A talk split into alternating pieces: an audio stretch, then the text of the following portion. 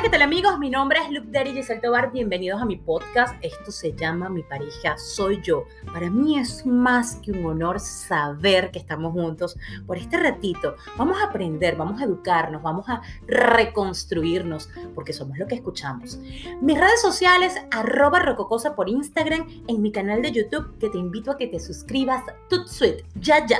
Y suscríbete, dale a la campanita y dale la vuelta, porque en este web show está que arde. El día de hoy vamos a estar conversando acerca del colectivo imaginario de las telenovelas mexicanas y de cuánto influyen en nuestra manera de pensar y de cuánta importancia y cuánta influencia le damos nosotros en nuestros patrones comportamentales.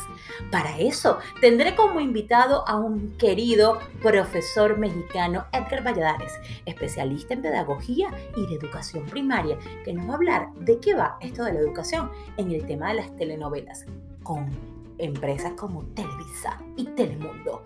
Y sin más preámbulos, te damos la bienvenida a este episodio novelero de mi podcast. Mi pareja soy yo. Mi nombre es Darito Bar y te doy la bienvenida. Bienvenidos. Comenzamos. Ya. El colectivo imaginario de las telenovelas mexicanas. Y esto comienza de esta manera, señores. ¡Levántate de ahí, ladrona marginal! ¿Qué te traes? ¡Ladrona! ¿Ladrona yo? ¡Sí, tú! ¡Tú que te robaste dinero de mi cuarto! ¡Eres una ladrona! Chale, tú estás Lorenza y... ¿Por qué acusas a María de ladrona, Soraya? Ya lo dije, tío. ¡Me robó! Yo nunca le nahualé nada a nadie. ¡Claro que sí! ¿Cómo sabes que fue María? Sé que entró en mi recámara. Yo cuando me meto a tu mugroso cuarto, ¿cuándo? Uno de esos días en que tío Fernando estuvo enfermo. María casi ni venía a la casa, se la pasó del hospital y en la compañía. Pero vino. Y como había menos testigos, creyó que podía robarme. Y cínicamente se metió en mi cuarto y tomó mi cartera donde había una buena cantidad de dinero. Ya estuvo suave que me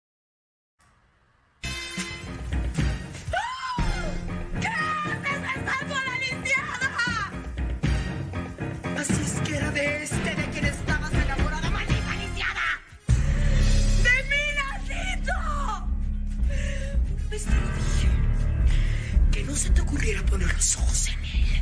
¡Y los pusiste! ¡Escuincla babosa! ¡Te atreviste! ¡Pero te va a pesar! ¡Te va a pesar! Te voy a dar una paliza que no vas a olvidar en tu vida inválida del demonio. ¡Déjala! ¡No se le ocurra pegarle! ¡Quita esa feliz! ¡Quita esa vieja zorra!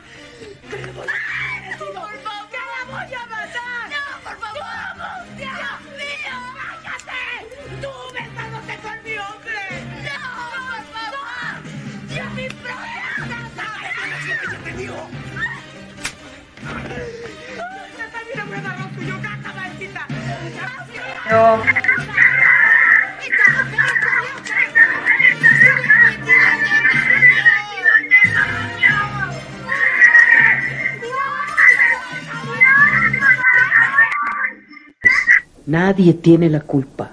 Quisiera ser distinta, que no me importara nada, conformarme, pero no puedo. Es como si no hubiera en el mundo otro hombre más que Luis Fernando. Hay muchos para ti. Lo quiero a él. Quiero dominarlo, hacerlo mío, aunque luego me aburra y me estorbe y llegue a odiarlo. ¿Odiarlo? Sí, a odiarlo. Porque me conozco. Y todas estas humillaciones que me hacen sufrir ahora, me las va a pagar. Y muy cara si llego a apoderarme de él. Será tuyo. Solo ten paciencia. ¡Cállate! ¡Mentirosa charlatana! Tú nunca quieres reconocer lo que yo hago por ti. Pues demuéstrame de una vez tu poder satánico. Mm, Si es que lo tienes, bruja del demonio. Tú ten paciencia. Ese hombre y su fortuna serán para ti. Me ha dicho que no quiere casarse conmigo. Porque se ha enamorado de una mugrosa recogedora de basura que tienen en su casa por caridad. Me desprecia a mí por esa marginal. Pero tú triunfarás. Y si se te hace difícil, Hay algo que no falla nunca. ¿Qué? La muerte. La muerte arregla muchas cosas. Bueno, y entonces de esta manera comenzamos mi podcast Mi pareja soy yo, hablando del drama de las telenovelas mexicanas. Mi nombre es Luke Daddy Giselle Tobar, me siento sumamente contenta de que acompañarte en un día tan importante como hoy, en donde pues entendemos que hay cosas que pasan. Te recuerdo que estamos transmitiendo en vivo y directo desde la ciudad de Montreal, Canadá, y que este podcast se llama Mi pareja soy yo porque estamos ayudándonos a entender que no necesitamos a nadie para ser feliz y la felicidad comienza dentro de sí mismo. Primero quiero agradecer que todo, muchísimas gracias a todas las personas que han tenido la paciencia para esperar. Y el día de hoy es un día muy especial, todos los días son muy especiales, pero para mí el día presente, el día de hoy, es maravilloso. Voy a estar conversando con un mexicano que tiene un canal de YouTube y él se llama Edu, EduTuber, porque además cree en la educación y yo soy una de las mujeres más, más eh, em, más creyentes de que a través de la educación nosotros podemos cambiar el mundo. ¿Por qué estos estereotipos y este montón de cosas que la sociedad a través de los medios de comunicación nos ha vendido y nos ha tratado de vender? Pues creo que de alguna manera nos ha cambiado. Sin más preámbulos, señores, comenzamos esta edición de mi podcast Mi pareja soy yo, recordándote que puedes seguirme a través de mi Instagram, arroba rococosa, y que me puedes escribir a través de mi correo electrónico, mi pareja soy yo, arroba gmail.com, y que yo me llamo Lugdari Giselle Tobar, y me puedes seguir por mi Facebook, Lugdari Giselle Tobar. Sin más preámbulos, comenzamos en este divino live que hemos pasado de todo, pero comienza de esta manera con mi amado Edgar Valladares. Bienvenido. Hola, gracias por invitarme. ¿Cómo estás? Muy bien, se te escucha por ahí medio raro. Tienes que cerrar tu Facebook. Recuerda que hay que cerrar todo, todo. No tienes nada cerrado, nada abierto. No tengo nada abierto. ¿Se escucha bien? Por favor, les agradezco a las personas que me están escuchando, me digan si se escucha. Lester no está, querida. Lester no está hoy. Mi amado no está hoy. Pero no pasa nada porque estoy con otro amado. Hay que cambiar de modo de vez en cuando, ¿cierto? ¿Cómo estás, Edgar? Muy feliz, muy emocionado que me invites a tu podcast. sabemos que la tecnología no nos hizo nada, ¿eh? Pero feliz de tomar en cuenta. No, no, para nada. Además que creo que eres un hombre que tiene bastante influencia dentro de eh, el, um, el, YouTube. Además eres mexicano.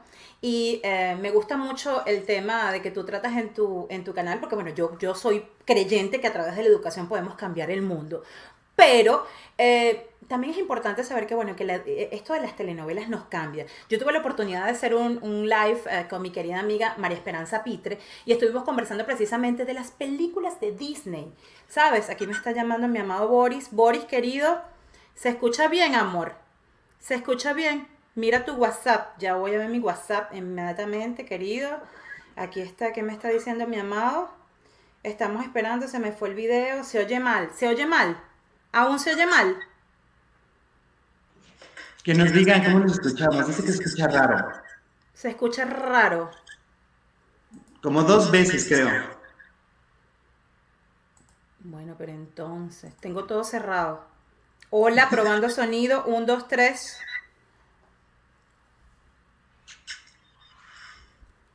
Tengo el micrófono prendido. Vamos a cancelar el eco. ¿Se escucha mejor? ¿Se escucha mejor? Por favor, avísenos en el chat. Por favor, les agradezco. Vamos a que me dice Boris por aquí. Mientras yo leo comentarios, por acá, mira, eh, saludos a Odalis, a Carmen, un besote, Carmen, qué bueno que estás acá. Al buen Boris, que, que gracias por apoyarnos, porque sabemos que la tecnología no es lo nuestro. A, a Marvelia, ay, saludos, qué bueno que estén por aquí. De verdad, muchas, muchas gracias.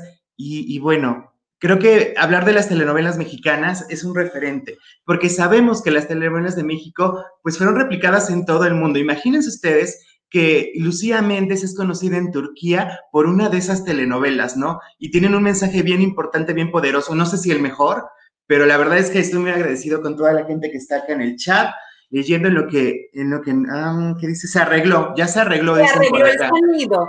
Entonces llegamos otra vez con esta transmisión en vivo a pesar de todo. Las villanas y los villanos de la tecnología Kapesky, que no querías que transmitiéramos hoy, pero hoy el amor triunfará. Dices. Espero, ¿no? Miren, ¿Serán los amiga, mexicanos ahí hay una pregunta. Escuchas, eh, primera pregunta. ¿Serán los mexicanos tan dramáticos como en las novelas? Yo creo que mucha gente, sí, yo soy muy dramático, por ejemplo, y Boris lo dice porque apenas me peleé con él y no nos hablamos bien, pero sí, claro que somos dramáticos. Imagínate, imagínate, amiga, que desde que uno nace, al menos a hablar desde mi seno familiar, ¿no? Yo recuerdo que iba a la escuela, regresaba, mi mamá estaba co- cocinando, regresaba a trabajar, cocinaba, hacíamos la tarea y veía telenovelas en la noche. Cuando yo iba a la casa de mi abuelita, es lo mismo, ¿no? O sea, ella viendo telenovelas en la noche. O sea, es algo muy mexicano. Es algo muy, muy mexicano que, que pasa. La neta es que sí pasa. Somos medios dramáticos a veces. Pero todo es culpa de Televisa, no es nuestra culpa. No, no es nuestra culpa para nada, para nada, no tiene nada que ver. Mira, porque dice mi marido es pura drama. ¿Se escucha mejor? Quiero que me digan si se escucha mejor. ¿Sí? Tú te escuchas perfecta ya. ¿Sí? Porque soy una protagonista. Una protagonista de mi historia. Y voy a luchar por todos, por mi amor, por mi amor propio. Voy a luchar por mi amor propio. Ahora sí se escucha mejor. Bueno, entonces vamos a comenzar con el tema de las telenovelas, porque bueno, yo sé que tú, aquí hablando un poquito en serio, este, tú, tú eres un hombre de educación y tú eres un hombre que además de eso trabaja, ya no me quiero que se me eche mi, eh, perder mi peinado de telenovela por culpa del, descarado y villano Capesky. Pero se escu- oye, ya se oye bien. Gracias, Emma. Te agradezco profundamente. Muchísimas gracias a las personas que están conectándose. 17 personas tenemos. Que se Gracias. suscriban a tu canal, a todos los que se están conectando, que se suscriban a tu canal y ya también al mío por ahí. Y por favor, suscríbanse a mi canal. Este, les agradezco profundamente que se suscriban a mi canal con este podcast que se llama Mi pareja soy yo, que estamos comenzando, porque bueno, lo importante en la vida es comenzar, ¿sí o no, Edgar? Es el paso más difícil, tomar la decisión de que quieres hacer algo y ya después poco a poco las cosas se van dando. Mira, pero cuéntame algo, cuéntame tu experiencia de las telenovelas, tú, tú, en tu seno familiar, échame el cuento.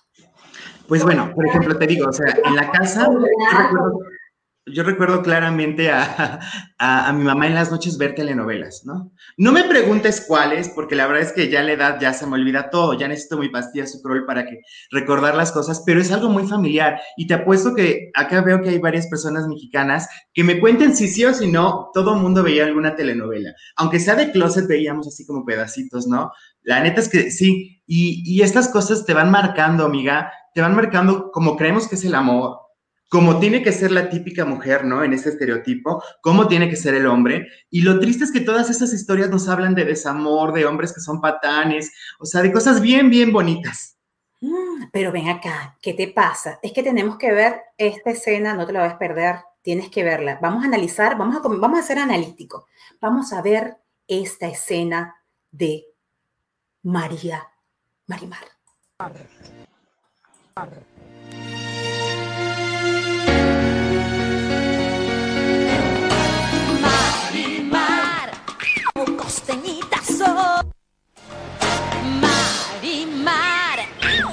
la tratas así? Bueno, joven Sergio, es que no. ¿Qué disparaste? Para asustar al perro que me quería morder. Y a la sinvergüenza esta. Es mujer. ¿Cómo puede ser tan brusco con una dama? Ah, dama esta. No es más que una ladrona, una ratera. No le haga caso, joven. Yo no soy ninguna ladrona. Ah, no. ¿Y qué estabas haciendo cuando te sorprendí? ¿No te robaste esos blanquillos que están ahí en la canasta? ¿Y no estaba robando verduras? ¿Te atreves a negar que estaba robando? Me estás ofendiendo, Mónica. El hecho de que sea tu mejor amiga no te da derecho a hablarme así. ¿Cómo puedes pensar semejante? ¿Qué tal? Puro drama, puro drama, pero fíjate, fíjate, la, la chica pobre, sumisa, que necesita al hombre, ¿no? Y, y- y creo que es como una forma muy fea en la que se estereotipó la mujer. Creo que afortunadamente hemos avanzado y la mujer es una, una persona, eh, a muchos no, no les gusta la palabra, pero empoderada, que reconoce sus derechos, eh, capaz, ¿no? Porque en esas novelas te decían que no eras capaz, o sea, tú como mujer no eras capaz, tenías que encontrar al príncipe azul que te salvara de todas las desgracias, que fuera rico para que tú salieras de la pobreza, ¿no? Sí, sí, sí. Y además de eso, eh, qué bueno el del caballo. no sean pichirres, como dice Carmen. Aprieten la manito hacia arriba, compartan este mensaje, porque esto es un mensaje de calidad. Hola, Carmencita querida. Estaba viendo tu, tu canal cantando, qué divina. Un día esto te voy a tener aquí para que cantemos. Pero yo te voy a decir una cosa. Talía, Talía, Talía está en la vida real. Es fingidaza, ¿no? Amiga, es que ¿qué pasó con Talía? Talía es el sueño aspiracional de muchas mujeres. De pobre, fea, después famosa, pero se casó con el productor más famoso. O sea, claro que es aspiracional, ¿no? Claro, pero además de eso, todas las novelas de Talía son igualitas. La pobrecita que no tiene nada y lo gana todo y, y wow, de verdad que sorprendente. Pero imagínate, o sea, qué cerrado debía estar el mundo, que ese era el tipo que buscábamos para definir a la mujer. O sea, ese es el tipo que en esos momentos era como se conceptualizaba la mujer y peor, cómo lo vendimos a todos los demás países de Latinoamérica y del mundo entero. Uy, mis perros. Entonces es como bien complicado entender esta parte, que una mujer tiene derechos, valores y que no necesita un hombre para ser feliz. Pero eso es bien complicado y así se exportó a todo el mundo. Acá dicen, Talía hasta en la vida real es fingida. Talía, es la peor actriz que he visto en mi vida. Yo te voy a hacer una cosa. Soraya Villarreal. Montenegro. Montenegro, porque es que en Venezuela hay una que se llama Soraya Monte Villarreal, Soraya Montenegro. Esta mujer dice que hasta hoy día come de estas, de este, de este, de este personaje. Porque si te voy a decir algo, si Talía fue popular, pues yo creo que ella fue más popular que ella. Además, con la famosa escena de la maldita lisiada, ¿no? ¿Sabes qué pasa con Tati Cantoral? Que claro que fue un personaje que en algún momento tuvo más fama que la propia Talía. Y, o sea, yo concuerdo con lo que dice Germán, yo concuerdo con lo que dice Germán, pero no me vayan a odiar. Eh, creo que Talía eh, fue opacada en ese momento por Itati Cantoral, que además es una novela bien rara, amiga, porque como tal, en Mariana del Barrio, pues está Itati Cantoral como Soraya Montenegro, ¿no? Y la trata mal porque ella es rica y la otra es pobre, y después que su mamá de Soraya Montenegro era pobre, pero después se muere, pero el éxito que tenía la novela la tuvieron que revivir. Entonces es como una cosa bien complicada y turbia, pero, pero yo creo que en la vida, en la vida sabemos que todo está generado para polemizar. ¿no? Estamos a las personas muy, muy buenas y rosas, o están las personas muy, muy malas. Pero la televisión en ese momento era la única forma de interactuar. ¿Y cómo generas eh, rating? Así, peleando. ¿Cómo generas rating? Polemizando, porque lo son los contenidos que te entretienen a ti como persona morbosa de estar. ¿Y qué pasará con la buena? ¿Ganará la buena, la mala? ¿Quién se quedará con el hombre? Porque acá el objeto era el hombre. O sea, como si llevarte un patán sería lo mejor en el mundo, ¿no? y además millonario. ah, claro. Bueno, es que mira, lo de millonario ya le quita lo de patán. es verdad, es verdad. Bueno, e, eso es lo que nos dicen, ¿no? Eso es lo que, lo que nos mete. Vamos a ver esta escena yo creo que vamos a prestarle atención a todas las personas del chat. Vamos a comentar. Recuerden compartir este, este, este live que estamos haciendo con Edgar, Edgar Valladares desde Montreal, México, para el resto de la humanidad. ¿Cómo es esto que hace esto? que crea un colectivo imaginario dentro de, las, de los pensamientos. Vamos a analizar esta escena con Soraya Montenegro. Nadie tiene la culpa. Quisiera ser distinta, que no me importara nada, conformarme, pero no puedo. Es como si no hubiera en el mundo otro hombre más que Luis Fernando. Hay muchos para ti. Lo quiero a él. Quiero dominarlo, hacerlo mío, aunque luego me aburra y me estorbe y llegue a odiarlo. ¿Odiarlo? Sí, a odiarlo. Porque me conozco. Y todas estas humillaciones que me hacen sufrir ahora, me las va a pagar. Y muy cara si llego a apoderarme de él. Será tuyo. Solo ten paciencia. ¡Cállate! ¡Mentirosa charlatana!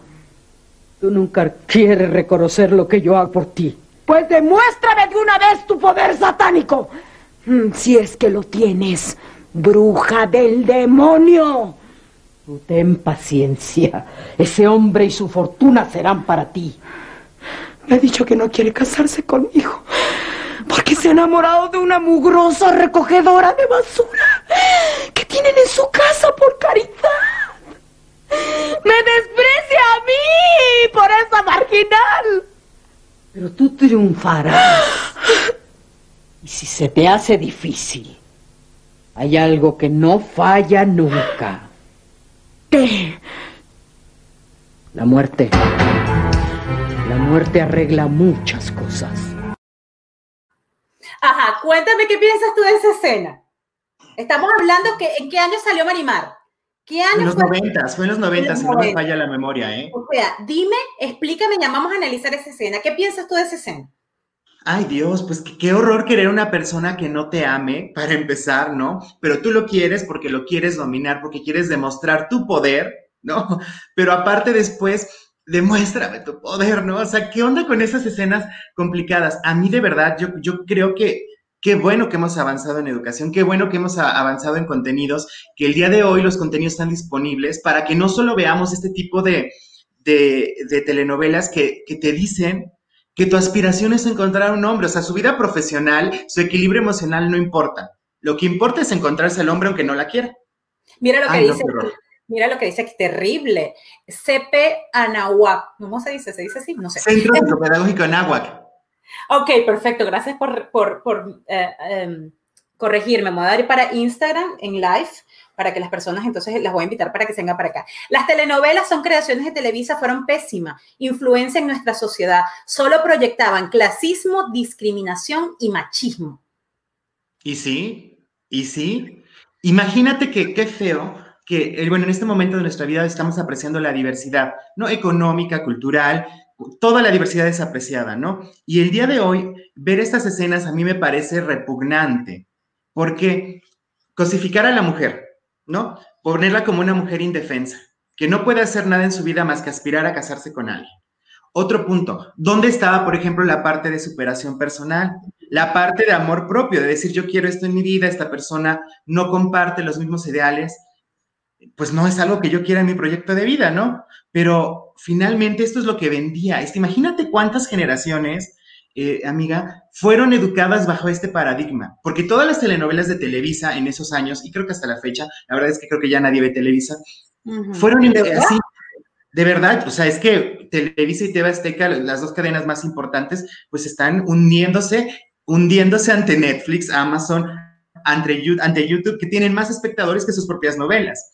Pero creo que es lo bueno, la democratización de los contenidos, en el que tú puedes elegir qué ver y no solo eso que te daban.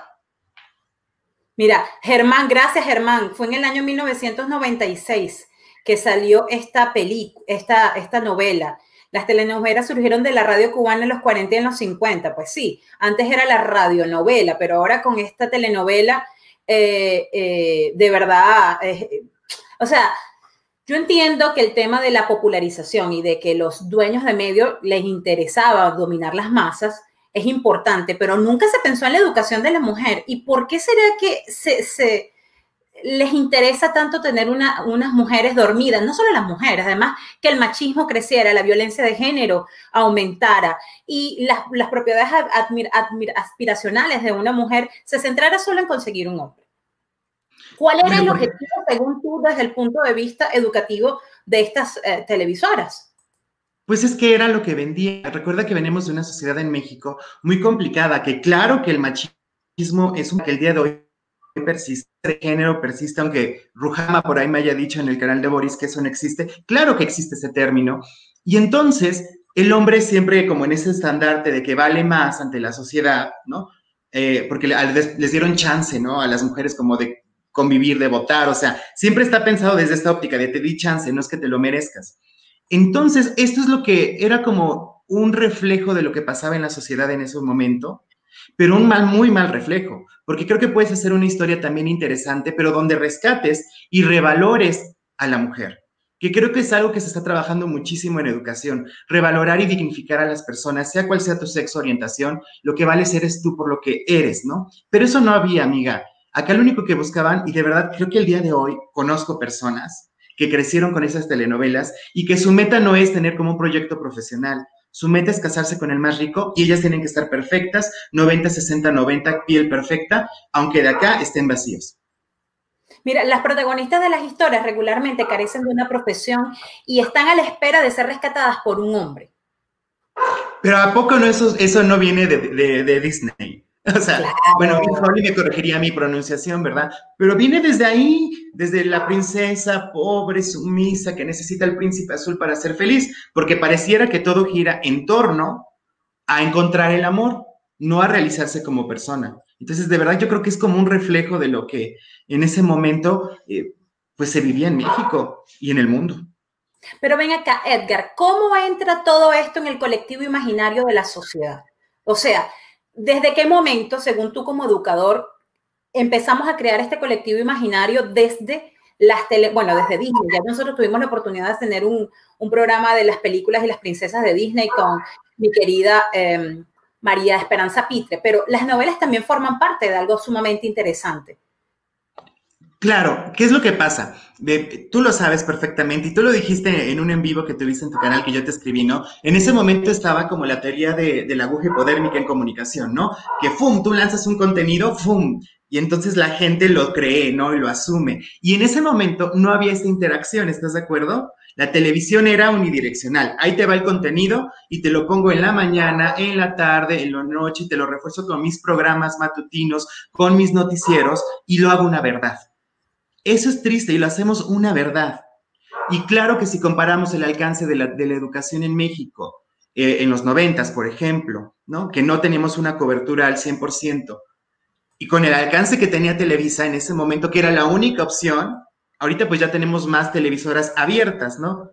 Que, permite como identificar, pero era lo único que te vendían día, noche, en la radio, en los periódicos, eh, en Televisa. Entonces tú llegas a creer que esa mentira es una verdad y lo llegas a asumir como propio, ¿no? Imitamos, recuerda que los niños en los primeros procesos, según Piaget, la imitación es parte del proceso de aprendizaje. Y entonces, ¿qué pasa si yo veo que mi mamá está aspirando a, a ser la mujer más buena del mundo, pero no está realizándose como persona? Estamos dando estereotipos, estereotipos. Y eso es lo que pasa con eso, que creo que en los primeros años era esta imagen y este refuerzo de que así debe de ser las cosas. Después nos vamos eh, a lo que se vive en la sociedad, ¿no? ¿Y qué se hablaba en esos años? Y mira, lo estamos hablando el día de hoy, la telenovela. Ese era el tema de discusión. Imagínate a las señoras cuando se reunían, en lugar de hablar más tiempo sobre su vida personal y emocional, estaban hablan- hablando si Soraya había muerto o no. Que quién estaba más guapo. Sí, entonces me imaginas, era como el tema, era como lo, el trend topic, ¿no? Era lo único que se hablaba en ese momento. Y claro que Televisa fungía para desviar, desviar con ese tipo de contenido la atención a otros temas, ¿no? De evaluaciones, o sea, otros temas que se, que se ocultaban, pero pues mejor reforzamos esto, que una mujer tiene que estar buenísima bajo estos aspectos y que debe encontrar al hombre de su vida para ser feliz. Porque si no lo encuentras, no eres feliz. Terminas como las villanas, solas, muertas, en decadencia o locas. Pero bella. Porque Algunas. son bellísimas. Algunas, pero aún así quedaban todas feas, ¿no? Veamos el ejemplo, la novela de, de Rubí, de ser la más guapa, quedó sin una pierna, quemada, fea, pero por ser mala mujer. Claro. ¿No? O sea, uy, complicadísimo. No, es súper complicado. Mira, las personas que nos están viendo por Instagram, les agradezco que nos vayamos entonces a mi canal de YouTube, Look Daddy Giselle. Pero los medios de comunicación siempre nos han querido tener dominados. Siempre nos han querido tener dominados porque a través de la dominación, pues nos hace, mientras estemos más brutos y mientras no pensemos y mientras, sabes, para ellos es mejor. Cuéntame, ¿cómo crees tú a, nivel, a nivel local? Yo soy actriz, yo he tenido la oportunidad de hacer ciertas cosas y cuando ya mi, canal, mi, mi carrera profesional de actriz comenzaba, pues me vine a Canadá, cosa que no me arrepiento. Pero yo llegué a tener hasta un curso de acento neutro, muchos cursos de acento neutro, pero el acento neutro no era el acento neutro. En mis clases de acento neutro yo tenía que conversarte de esta manera. Realmente era mexicano que tenía que hablar. Y en mi curso, pues eso fue lo que aprendí, porque nos decía este mexicano que eh, este, este lenguaje era el que era internacional, pero era mentira, no era lenguaje internacional, no era ningún acento neutro, era mexicano. Y en Venezuela en este momento, Caracol y todo lo demás, están haciendo producciones en, em, en Venezuela porque sale más económico para lanzarlos en el resto del mundo. Bueno, entonces eso le da la oportunidad a los actores venezolanos, pero si no hablas mexicano, tú no estás en la producción. porque tú necesitas tener, sabes, tener eh, ese, ese, ese, ese acento neutro que ellos llaman y que realmente no es neutro. No, pues claro que no es neutro, porque creo que todos tenemos particularidades. Y además, ese acento que tú mencionas creo que no es igual al mío. Ese acento que tú hablas es de la Ciudad de México, de la CDMX, ¿no? Que es como, como, como la capital. Pero te digo, refuerzan, refuerzan esos estereotipos y es una pena que no aprendamos como tal a, identificar la diversidad de acentos, ¿no? Pero también lo entiendo para una trama, porque, por ejemplo, ahorita hay telenovelas o teleseries en las que todo el mundo tiene acentos tan diferentes que ya no sabes de dónde es ni cómo, ¿no? Mira, acá dices, tiene Nurka Marcos le hicieron pasar esos cursos. Ay, ni Nurka Marcos, ¿qué podemos decir de ella? Eh, Nurka Marcos es un personaje. Nurka es un personaje. es un personaje. Pero por favor, recuerden suscribirse, darle la manito hacia arriba y comentarlo y compartirlo para los demás. Dejen que me vean un rato. De verdad que Niurka es, es, pero es que además ella estaba casada con un productor, ¿cierto? mexicano. Con Juan Osorio. Juan Osorio, que al parecer es una persona bastante importante, dice, Niurka se, Niurka se pasó con ese acento neutro por el arco del triunfo. Le valió que eso, nada que ver el acento neutro con Niurka. Pero ¿sabes qué creo? Creo que está bien porque no tienes por qué aparentar. Creo que, claro que la actuación implica, ¿no? Escenarios, circunstancias, pero hay gente que, se le quedó el acento neutro para toda la vida. Nurka Naka, por dos, confirmo, pero acá hay mucho cubano, me van a atacar. Pero más allá de eso, pero fíjate, por ejemplo, en el caso de Nurka, ¿qué papeles le daban? Eh, seguimos con el estereotipo. Seguimos con el estereotipo, ¿no? Y, eso es lo que, lo que hace Televisa y lo que hace cualquier eh, televisora en México, estereotipar. No logramos apreciar la diversidad ni respetar. Juzgamos y hacemos prejuicios bien cañones sobre cómo se viste, cómo es su vida sexual. Todo eso lo, lo, lo engloban como a reducir a la mujer en un pedacito así. Porque cosa que no pasa con los hombres. Porque ninguna telenovela mexicana al hombre se le cataloga como el peor. Al contrario, si le pone el cuerno a su, a su mujer, a su esposa o su novia, es un macho, ¿no? Y wow, bravo.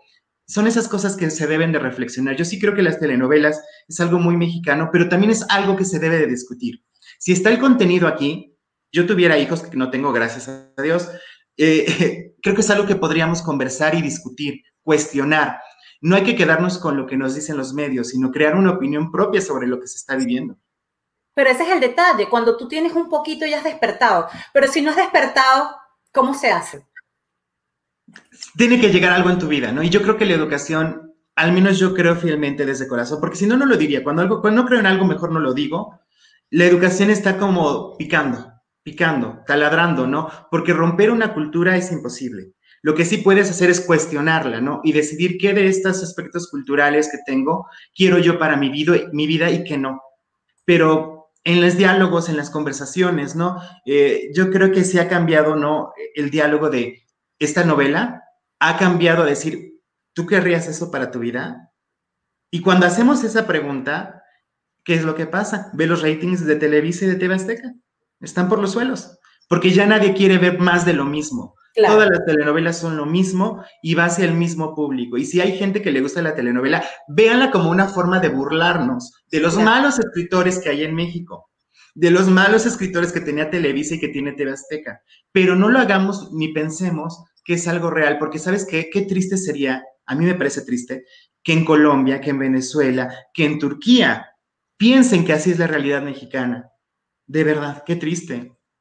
Sí, es muy triste, pero además de eso, además de eso, yo creo que yo no, yo no conozco México, no he tenido la oportunidad de ir a México, pero sí estamos hablando ahorita de las telenovelas, pero hay un programa de televisión conocido mundialmente que en Venezuela todavía lo pasan en televisión nacional, que es El Chavo del Ocho.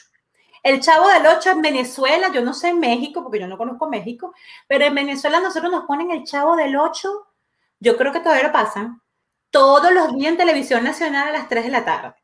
Y el chavo lo chito, pero el pobre chavo. ¿Qué piensas tú de esta producción de, este, de este señor Roberto Gómez Bolaño? ¿Qué Mira, me voy a echar a medio México en contra. Y creo que a muchos países, porque yo sé que le tienen realmente un aprecio cañón a lo que es Chespirito, a todo su legado, lo aprecian. Pero si me preguntas desde mi punto de vista qué, qué creo de esto, creo que es una basura. Y te voy a decir por qué. Porque igual estamos retratando solo una parte de la realidad social y donde ponemos a los niños como si fueran tontos realmente. Y un niño no tiene por qué ser tonto. Y realmente lo que hacemos acá con la chilindrina, o sea, es como estigmatizar, es como decir, los niños son tontos y no piensan. Y qué pena que, se, que, que la gente llegue a creer. Yo cuando era niño lo veía porque igual, o sea, siempre estaba en el Canal 5, a todas horas, yo creo que tú te despertabas y estaba, dormías y estaba, comías y estaba, siempre he estado, después lo cambiaron en las últimas generaciones por el chavo animado, pero pues yo tampoco ya, ya no hacía match como con este tipo de, de contenido porque ya viejo, ya estoy viejo, pero creo que deberíamos mandar mensajes más importantes como de superación, podríamos mandar mensajes más importantes de entender lo que vive un niño, de entender la perspectiva de un, de un niño y de un adulto, y ahí equilibrar, que solo reforzar esa idea de que los niños son tontos. A mí no me gusta. Te digo, ya me van a odiar ahorita. Vamos a ver qué dice. Mira, ¿son las telenovelas un reflejo de la sociedad mexicana? Yo creo que fueron.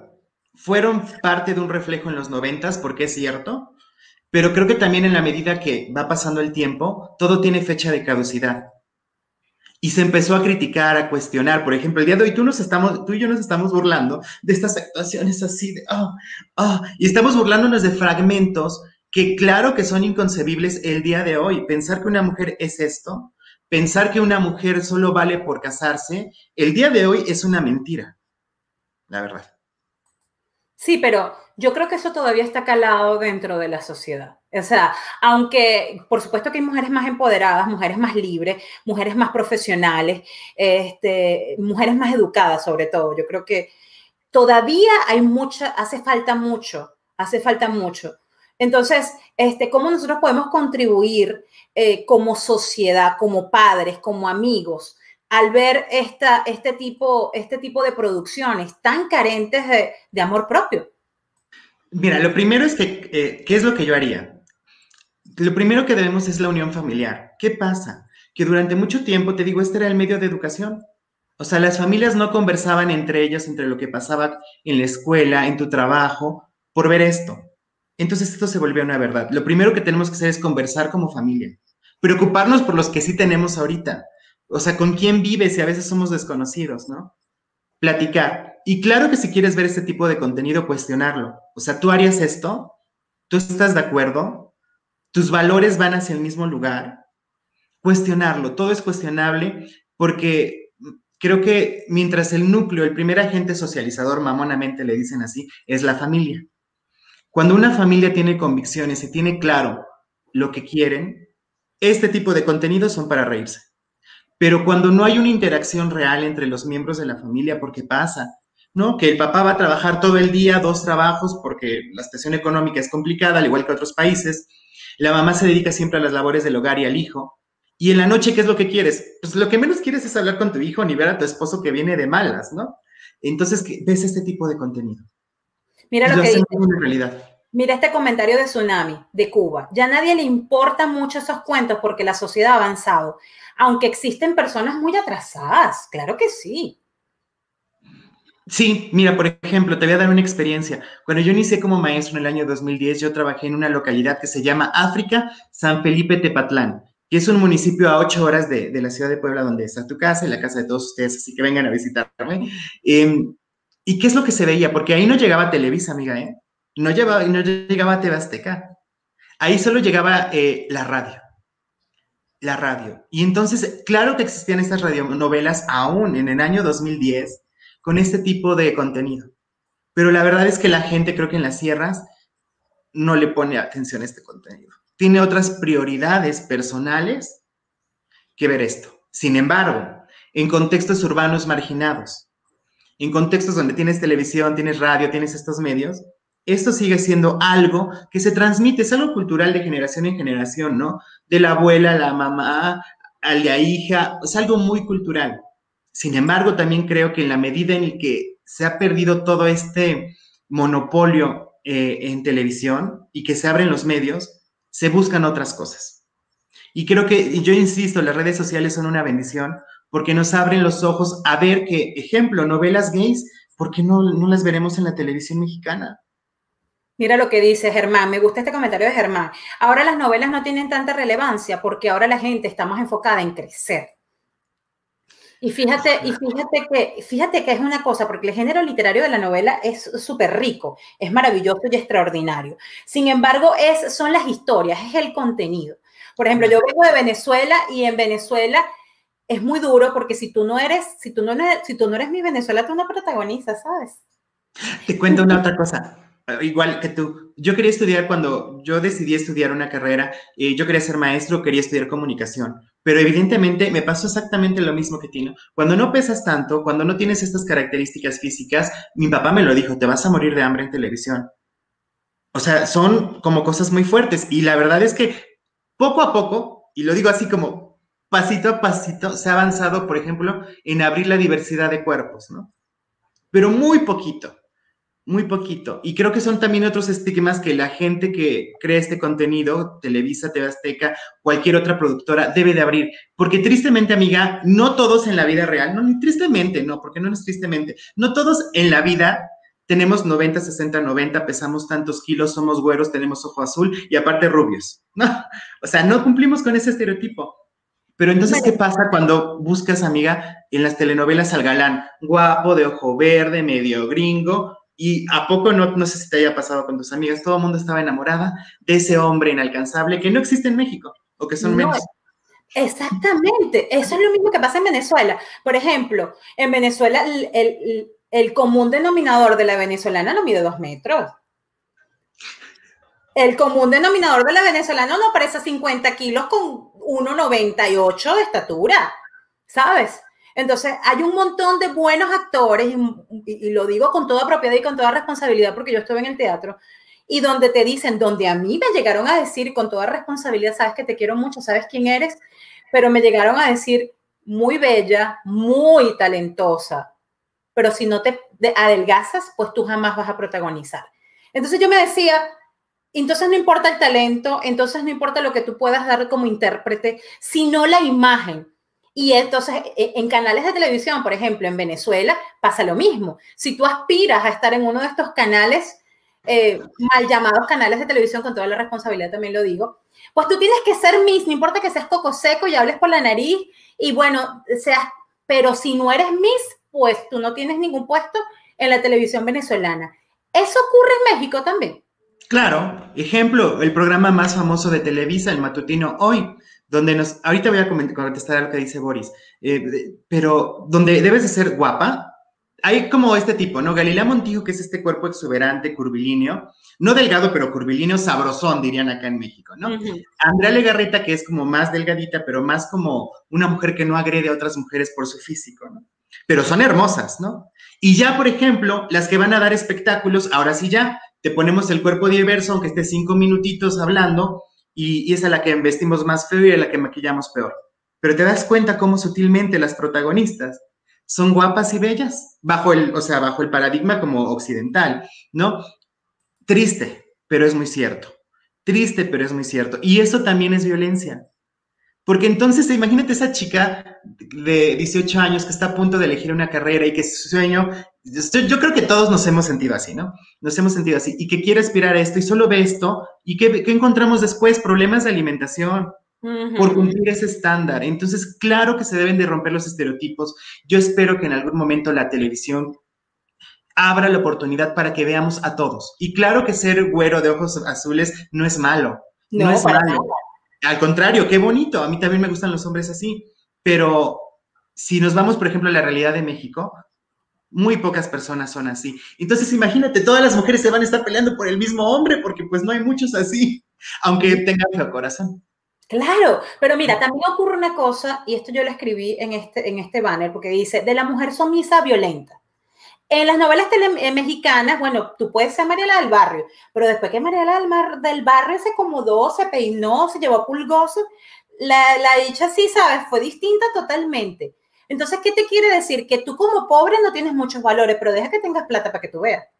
Claro, sí, aunque seas la más desgraciada en la vida y trates mal a los demás y tu clasismo se note, pero eso es lo que vale, ¿no? O sea, tener dinero, eh, o sea, qué feo. Mira, Odalis te dice aquí una cosa, es cierto, Edgar, los estereotipos de novela dictan mucho de la realidad. Las novelas venezolanas eran igual, igual de buenas, pero como dicen ustedes, si no son guapas no llegan a ningún lugar. Pero por favor, claro que no. El prototipo de la más feota por lo regular tiene que ser la sirvienta.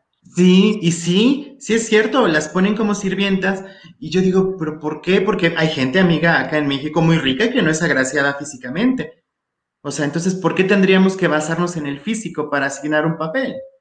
Mm. Pero tu sirviente. Pero ven acá, Edgar, ¿cómo tú crees que eso ha influido dentro de nosotros como sociedad, porque ustedes han sido productores de telenovelas para el resto de la humanidad. En Venezuela somos productores de, mises y de peloteros y de, de, bueno, de petróleo con haya época, tú sabes. Pero este, eso ha sido el producto para ustedes. Ustedes han producido muchas telenovelas. ¿Qué tú crees que eso ha quedado en el colectivo imaginario de México? Que para amar hay que sufrir. Así de sencillo te lo digo. Y te lo hablo, por ejemplo, también desde mi vida personal, porque creo que un, primero me analizo a mí y claro que en algún momento, al igual que muchas mujeres que nos están viendo, eh, pensamos que uno va a cambiar a la otra persona, que tú eres la salvadora, que tienes que cambiarlo, que, que tú tienes que sufrir, llorar, eh, aguantar infidelidades para encontrar el amor de tu vida. Imagínate qué feo mensaje, porque entonces lo que tú eres como persona queda en segundo plano. Y es algo que yo creo que al menos la gente que conozco se quedó muy impregnado, ¿no? Yo recuerdo que alguien que me, bueno, otra cosa, ay no, una, es que te digo, son cosas que pareciera que las telenovelas no importan, pero son parte de la cultura de muchas personas, ¿no? No solamente ser guapas, señores, hay mucho, hay muchas, pero las que llegan a ser principales tienen que valerse de muchas veces de otros. Claro, pero además de esto, Boris, yo creo que, bueno, los principios de la, comunicación siempre es comunicar, entretener y divertir, pero yo creo que los medios han dejado esto, o, históricamente el tema de la educación no ha sido muy importante. Entonces, mientras te puedo dominar más y mientras seas un poco más coco seco, mejor. Claro, porque ¿cuál es el perfil de la mujer sumisa? ¿No?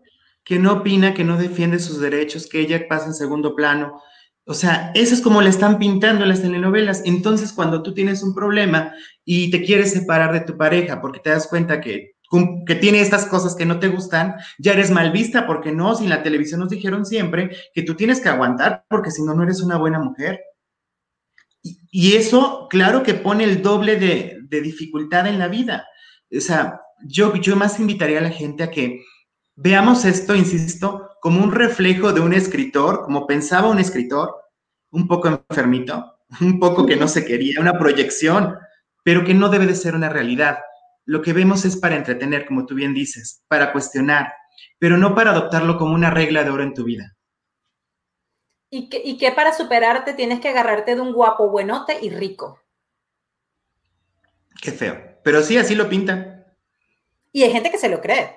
Y además, cuando tú no tienes conciencia y, y, y, no tienes conciencia y tienes un, una cotufa, una cotufa, una palomita de maíz, estamos hablando a nivel internacional, yo generalmente hablo muy venezolano, o sea, tienes una palomita de maíz ahí, imagínate tú y vienes esto y te sale, sale, wow.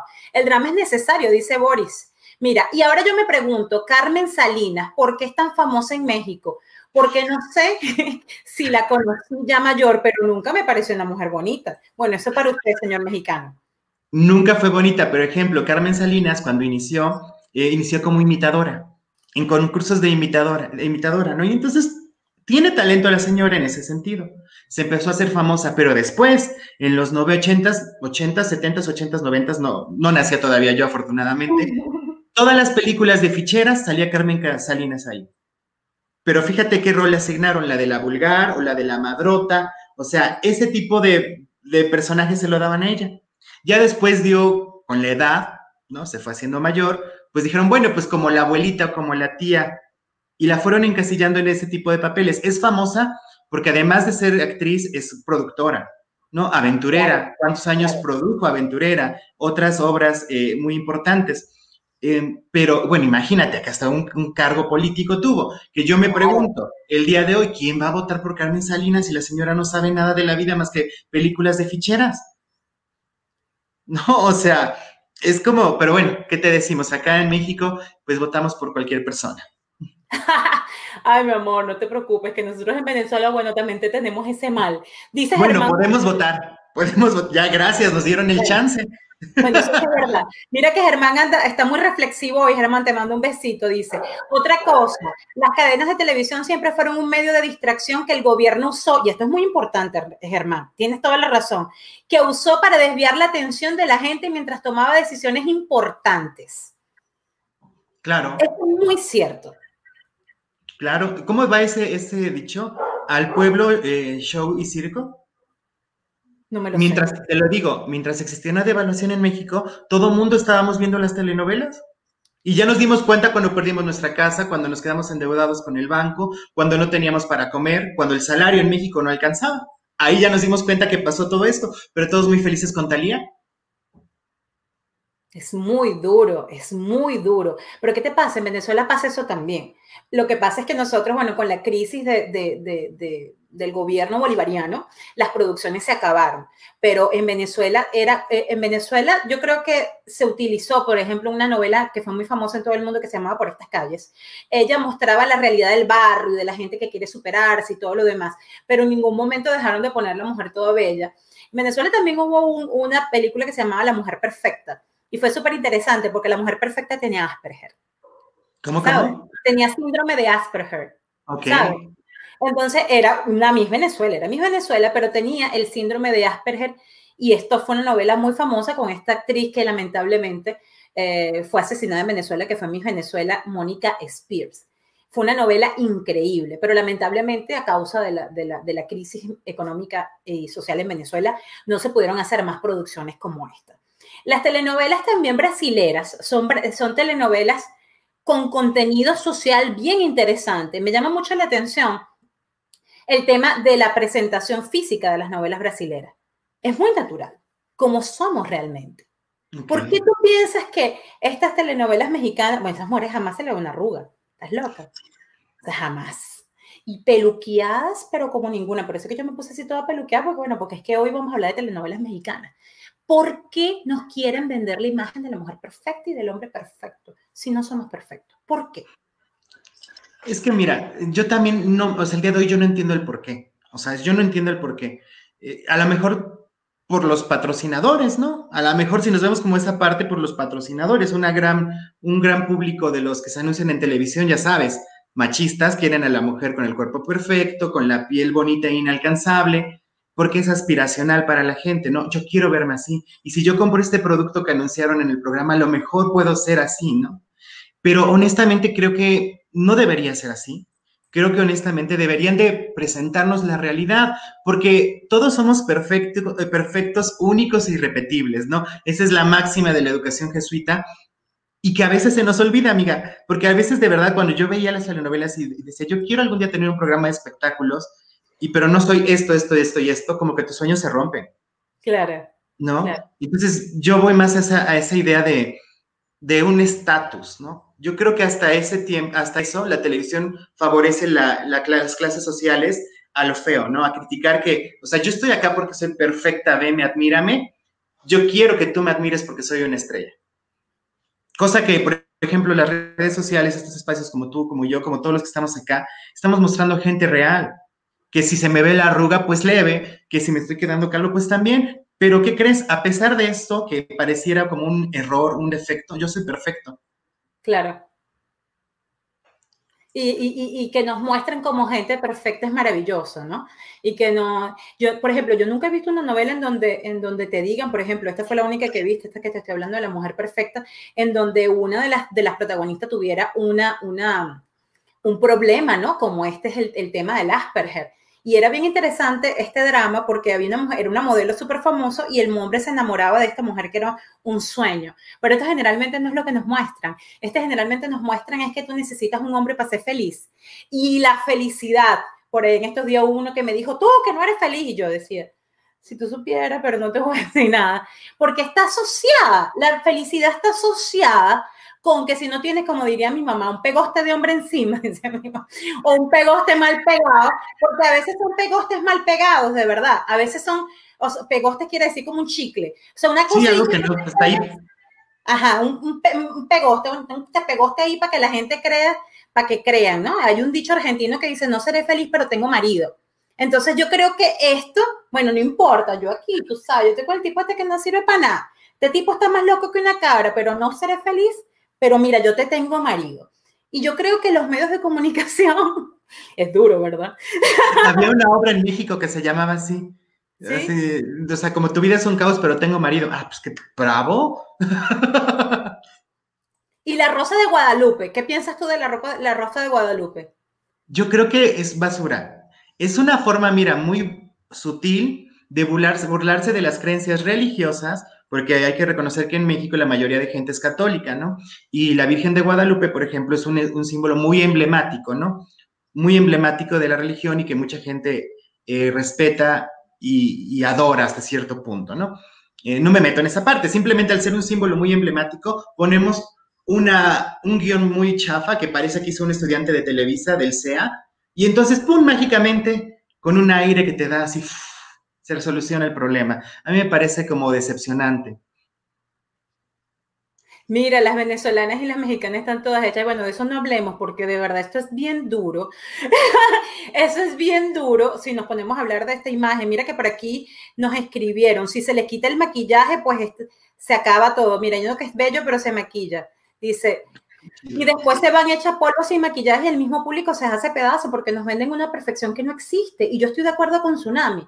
Tsunami, tienes toda la razón. Nos muestran algo que es inalcanzable y uno, yo, yo, pensaba que la gente de la revista era así, de verdad. Hasta que me di cuenta que sean Photoshop y no puede ser. Yo pensaba que la gente era tan bella realmente. Fíjate que me pasó algo parecido el día de hoy. Estaba con mi amiga Aris platicando y ella sigue a Galilea Montijo, una conductora del programa hoy, ¿no? Y pues a Galilea Montijo uno la ubica con el cuerpazo, los vestidazos carísimos, el cabello, y sube una foto de ella en la playa sin una gota de maquillaje. Yo te quiero decir, yo no sabía quién era. Yo dije, ¿quién es esta mujer?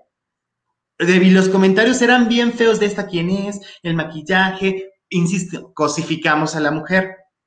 La cosificamos. Yo sí me sorprendí porque de verdad no se parecía nada a lo que vemos en televisión. Dije, wow, o sea, wow, wow, no lo podía creer. Pero aún así, aún así, si no tuviera una gota de maquillaje, se te tiene que respetar por el simple hecho de existir. Y cosa que no pasa. Es que, no pasa. Es que tú crees, Edgar, que los medios necesitan asumir su responsabilidad educativa. Porque Deben. no Y no hablo de no, no, no. Esto es Deben de hacerlo, es obligación, porque es algo que llega a todos. O sea, la televisión educativa, ejemplo, eh, tiene un alcance así de chiquito. O sea, no llega a todos los lugares, ¿no? Y aparte de que es chiquito, es mal producido, tiene pues, una porquería de televisión y te lo digo que yo que participé en algunos programas de televisión educativa, es una basura. Entonces, y aparte de que es una basura, poca gente la ve, entonces el impacto es nulo, ¿no? Y entonces estos medios que tienen la cobertura de toda la nación, creo que deberíamos entonces plantear historias, porque las telenovelas son válidas, pero historias donde mostremos todas las realidades, donde haya tramas, ¿por qué no hablar, como tú lo dices ahorita, de, del Asperger? De cuántas discapacidades, barreras para el aprendizaje y la participación, de inclusión de los pueblos indígenas, de los pueblos originarios, que son cosas que en México pasan, pero pareciera que no existen. Y te apuesto que podrían sacar un trama, un tramononón muy importante, pero que aparte sirva para educar a la gente en la diversidad. Pero pues, ¿qué te digo? Me voy a ir de escritora a Televisa. Claro. Mira lo que dice Odalis. Odalis, gracias por participar. La Rosa de Guadalupe es como los milagros surrealistas, en mi opinión. Es una porquería. Yo no, lo he visto desde ese punto de vista, pero tienes razón. Es una manera de burlarse. Claro, porque imagínate, o sea, esa gente que. Eh, te voy a hablar de mi familia, mis padres. Son muy, muy eh, creyentes de la Virgen, eh, bueno, está Germán acá, ¿no? De Juquila, ¿no? Es algo parecido, ¿no? Eh, ahora la Virgen de Guadalupe, ¿no? Imagínate que estás contando una historia de desamor y que no sé qué, y de pronto, ¡zas! te da el aire y se soluciona el problema. ¿Me explico? O sea, mejor, bueno, si quieres retomar este símbolo muy mexicano, pues vete a esta parte de, eh, de fidelidad a, a, un símbolo, de creencias, de orar, de respetar, pero también de construir algo para solucionar un problema pero no lo hacen así porque pues queremos mágicamente que el aire nos dé, que se acaben los problemas económicos, de desamor y que tenga un coche nuevo. Claro, pero es que además de eso, es que sabemos que eso no ocurre.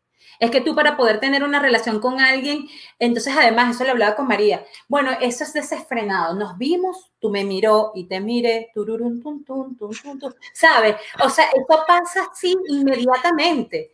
Tú no ves televisión, Germán, pero hay mucha gente que sí ve televisión. Y lamentablemente, lo lamentable de este, de este, de esto es que esto llega a las personas y a la población que está más necesitada y que tiene menos capacidad educativa. Y es lo peligroso dentro de mi punto de vista, porque mientras más ignorante, pues de alguna manera te domino más rápido. Claro, por ejemplo, yo recuerdo que em, cuando eh, se aplicaba, ahorita no por la contingencia, se aplicaba una, una prueba eh, se llama Planea, eh, es un plan nacional de evaluación de los aprendizajes, ¿no? Y entonces, aparte del examen que te hacían, vienen preguntas asociadas al bienestar, donde le preguntaban a la gente eh, qué medios, qué servicios tenías, luz, agua, si tenías internet, bla, bla, bla, bla, bla, bla, bla, bla, ¿no? Fíjate, los resultados arrojaban que la gente con menos poder adquisitivo, no siempre, pero era una, un punto importante, era la que tenía los peores resultados educativos. ¿no? Y si a esto le sumamos que esa gente no tiene acceso a Internet, no todos, aclaro, pero una gran, un gran porcentaje no tiene acceso a Internet, pero sí a la televisión, entonces veamos qué pasa. ¿Será que hay una relación entre lo que nos dice la televisión con mi rendimiento académico? Yo lo dejo en la mesa, yo lo dejo en la mesa. ¿Por qué no ocurre esto con la gente que tiene acceso a Internet, que puede elegir sus contenidos? ¿Me explico? Pero claro que llega ese sector popular, llega ese sector popular y que son de verdad, yo siempre he creído que donde se requiere más apoyo es en este tipo de escuelas, en este tipo de familias y en este tipo de sociedades. Y tristemente lo que nos llega es Televisa. Qué duro. Qué, feo, qué triste. Qué duro, porque nosotros sabemos que a través de los medios de comunicación la gente, eh, esta gente llega, lo que tú estás diciendo, a las personas con, pocos recursos económicos y con, la, con, con, esta persona que tiene menos educación. Y qué triste que en vez de evolucionar sea un proceso involutivo, es muy duro, es muy duro. Es como una barrera para que no crezcas. Es una barrera para que no crezcas es una barrera que no crezca. Mira lo que dice Tsunami, que está muy activa. Muchas gracias, querida, por participar. Dice, también las personas necesitan poner los pies en la tierra y no soñar tanto. Eso pasa, creo yo. Pero el ansia de que todo, pero las ansias de que todo caiga del cielo está presente allí. Y, eso nos ha hecho daño a, todos, Tsunami, eh, no solo a los mexicanos, sino a todo el mundo. Y, y, eso pasa precisamente porque ese hueco vacío que tenemos y esas carencias eh, de muchos aspectos, porque uno dice, bueno, la sociedad es la base, la base de la sociedad es la familia, la base de la familia es la pareja, y si tú vas a conseguir una pareja porque ves Marimar o la Rosa de Guadalupe, o porque te vas a conseguir un hombre millonario y bueno, te va a solucionar todos los problemas. Entonces, ¿qué, ¿de qué sociedad estamos hablando? Estamos hablando de un problema de educación que viene desde la base y que entonces, bueno, la familia está enferma socialmente creamos niños con huecos emocionales en la, cabeza que se unen a personas que también están huecas. Entonces, ¿qué estamos creando, Edgar? ¿Para dónde vamos? Es un proceso bien complicado, porque luego, por ejemplo, eh, llega este tipo de personas a, a, las escuelas, ¿no? Y entonces, ¿qué pasa? Imagínate cuando empezamos a hablar de equidad de género, de valores, o sea, ¡pum! Pues no, ¿cómo si lo que yo estoy viviendo en mi casa no es así? ¿Cómo si mi papá le pega a mi mamá y está bien y aparte yo veo en la televisión que está bien que le sean infiel? Y entonces, claro que es un choque que, que limita, limita el proceso, no lo define porque nadie define, la televisión podrá ser, pero no define nada, limita, ¿no? Y entonces los procesos de educación son más complicados todavía porque pareciera que hablamos de una educación para la casa y una educación para la escuela. Y entonces ya no es significativo para el niño. Es doble moral. es una Me a una grosería, pero yo, yo respeto. Vamos a ver esto. Vamos a ver esto, Edgar, y yo voy a esperar tu comentario. Mira esto. Televisa presenta.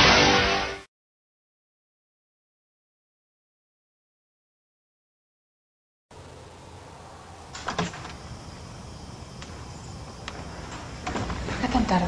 ¿Qué te importa o qué? No, ¿Eh? papá, no, papá, ¿tienes el valor o te vale?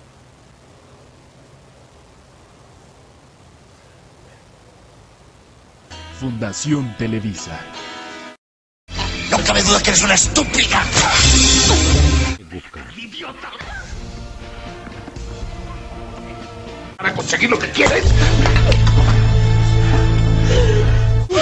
¡Híncate! ¡Híncate, idiota! ¡Júrame que me vas a pagar! ¿Eh?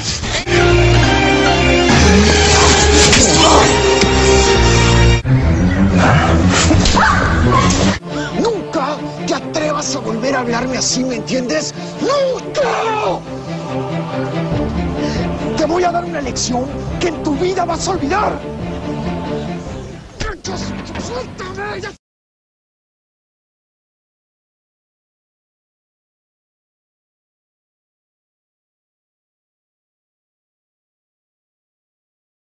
Televisa. ¿Tienes el valor o te vale?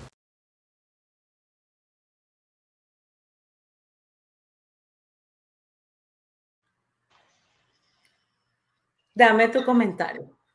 Pues que es una realidad. Los videos que están hechos son videos, campañas publicitarias que hace Televisa. Esto no lo estoy creando yo, esto es algo que está públicamente. Entonces, de allí hagamos un análisis. ¿Qué tú piensas de esto? Hablamos de Pues violencia. sí, claro, ¿no? Que una cosa es lo que tienes que decir, ¿no? Por campañas o acuerdos políticos con alguien. Porque si esos valores fueran el eje rector de Televisa, veríamos otro tipo de contenido, ¿no? Pero es, es complicado. Ejemplo, en el caso de TV Azteca, que es otra empresa importante, ellos tenían una, una campaña de contra las drogas, ¿no? Contra las drogas. Eh, pero dentro de sus producciones, pues también se veía drogadicción, alcoholismo, o sea, entonces es como una burla, ¿no? Entre lo que tenemos que hacer, no sé si por cuota política, insisto, no sé si por cuota política, pero qué tal nuestro contenido violento y que incita al odio nada más. Me parece una pena, me parece realmente una pena y qué bueno que estos espacios existan para que la gente cuestione y critique esas televisoras que vemos como ídolos, esos artistas que vemos como ídolos, son parte del mismo proyecto para hacer daño a México. Pero no solo a México, el mundo entero. El mundo Sí. entero. Tsunami dice, vamos por la vida con ansias y con mucha baja autoestima, pero claro, querida, si esa es la intención, que te sientas, que no te sientas empoderada, que no te sientas con tus máximas capacidades, que pienses que tener un pegoste de hombre, mi mamá está viendo el, el programa y tú sabes que tú dices así, mi mamá dice así siempre, con una baja autoestima esperando mucho de los demás, y no solo de la pareja, porque también esperamos mucho de los demás, y de todos, y no es así, hay que ser capaces de alcanzar la felicidad por nosotros mismos. Estamos en horario de protección al menor. Dice, este, no quería hablar de eso y del daño que no quieren hablar de eso y del daño que hace. Pero sabes que es bueno hablarlo, porque este video le llegará a alguien en algún momento, como a mí en algún momento me llegó un video de la comunidad LGBT o me llegó un video sobre los, los trastornos alimenticios, como ese tipo de videos que llega a la persona indicada y te hace paz, ¿no? Como que te explota en la cabeza y te hace pensar sobre tu vida. Y eso es bien importante. Porque No, no tienen que ser temas tabúes. porque es muy duro, porque no nos, no, nos, no nos enseñan a que de verdad nosotros necesitamos tener capacidades como seres humanos y que somos, necesitamos ser felices, no perfectos. Juanfer dice, María del Carmen Olivares Suárez, en la casa se prepara, ¿qué dice aquí? ¿Te gusta o no? Más cerca de mí. Bueno, esto no tiene que ver con la cosa, pero para adelante. Mira, ya le dimos el saludo. pero te saludamos, Juan. Juanfer, muchas gracias por participar. A las personas que están conectadas, bueno, les recuerdo que tienen que compartir, porque esto hay que compartirlos. No solo por un tema de, de- de- de colaborar como familia digitales, porque lo somos así, así como dice mi amado Boris, Boris. también porque es un tema. Este, yo hago esto principalmente porque yo creo que nos han llenado la cabeza de basura. Y yo creo que si alguien no lo hace, pues entonces me tocará a mí. Mira lo que dice mi mamá, esta es mi mamá. Las novelas restan valores y autoestima personal. ¿Qué crees tú? Yo creo que las, las novelas nos hacen creer en los valores en el discurso, pero no en el hecho. Porque te digo, ahí está la campaña, ¿no? Los valores y todo esto, pero en las actuaciones y en cómo se conducen estas televisoras, esos actores y estos guionistas, pues los valores no son importantes. Pero es muy duro, es muy duro. Mira, Juanfer, está comprobado que los videos sobre drogadicción hace que los muchachos se tomen más a la ligera por lo irreal de sus argumentos. ¿Qué tiene que decir? Bueno, el cuando son malas historias. Eso es cierto. ¿Tú crees que eso sea cierto? Yo, bueno, es que depende del tipo de video, ¿no? O sea, depende de cómo esté estructurado el video. O sea, yo sí creo que el tener acceso, el conocer problemas, el que otra persona te lo cuente, su experiencia, a ti como, como adolescente, por ejemplo, porque las drogas generalmente ocurren en el periodo de secundaria, bachillerato, que es como en esta construcción de tu vida, eh, el ver eso te, te hace pensar, no te incita, te hace pensar en, ¿quiero eso en mi vida o no? Y también si eso lo acompañamos con la familia y con la escuela, pues creo que la decisión será más importante, ¿no? Y sabes que hablabas hace ratito de la felicidad, y yo quiero como dejar eso muy claro a la gente, que la felicidad no es lo que nos dicen las novelas, casarse y tener dinero. La felicidad es tan subjetiva que puede ser lo que tú desees. La felicidad es lo que tú te estableces para tu vida, tus proyectos personales, eh, profesionales, eso es felicidad. Entonces no pensemos en una felicidad única una felicidad rosa y real porque no existe. Mi felicidad puede ser eh, diferente a la tuya y a la de todos los del chat. Y, no por eso deja de ser igual de válida. Claro, claro. Eso, eso, eso lo rescato y lo abrazo. Lo que estás diciendo no solo tiene lógica, sino que es importante que lo repitamos porque hay gente que se le olvida. Dice, eso hace, eso hace ver que la mujer, o Dalis dice, eso hace que la, ver a la mujer que es la víctima qué bueno es que las mujeres nos empoderamos, hacer ver a los hombres muy machistas y a las mujeres muy sumisas. Y, fíjense que el machismo, yo lo dije en un video de Boris, de verdad, ojalá vayan a verlo, y, aunque me odien, y había una posición de una, una propia mujer joven eh, de Cuba, como que desacreditando esto, ¿no? Yo, les, yo los invito a todos a que reflexionemos y vuelvo a decir el mismo mensaje que dije en ese video, sobre nuestros actos, sobre lo que creemos que es mujer y hombre y familia. Sobre todo eso, repensemos, porque a lo mejor algo de nuestros actos no está, no está siendo lo coherente ni lo adecuado. Y algo por ahí está el veneno de Televisa escurriendo en nuestra mente. Es culpa de Televisa ya nunca me van a invitar a Televisa por lo visto a mí, pero es la verdad. Te voy a decir, te voy a decir como dice Boris, ya ni lo necesitas. Eh, como me dice Lester, como me dice Lester, ya ni lo necesitas. Esto es importante, este comentario de Tsunami lo voy a rescatar. La violencia familiar afecta a generaciones a la familia y esto se transmite de generación en generación.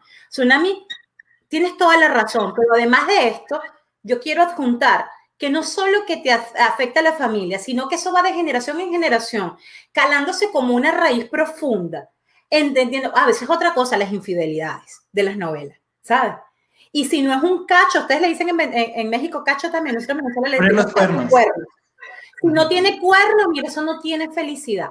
Y ya están sembrados en el colectivo imaginario que hombre que no te monta cacho, pues, pues, ¿qué tanto? Pues, un hombre que te monta cacho es una cosa normal. El que no te monta cuernos es infidelidad.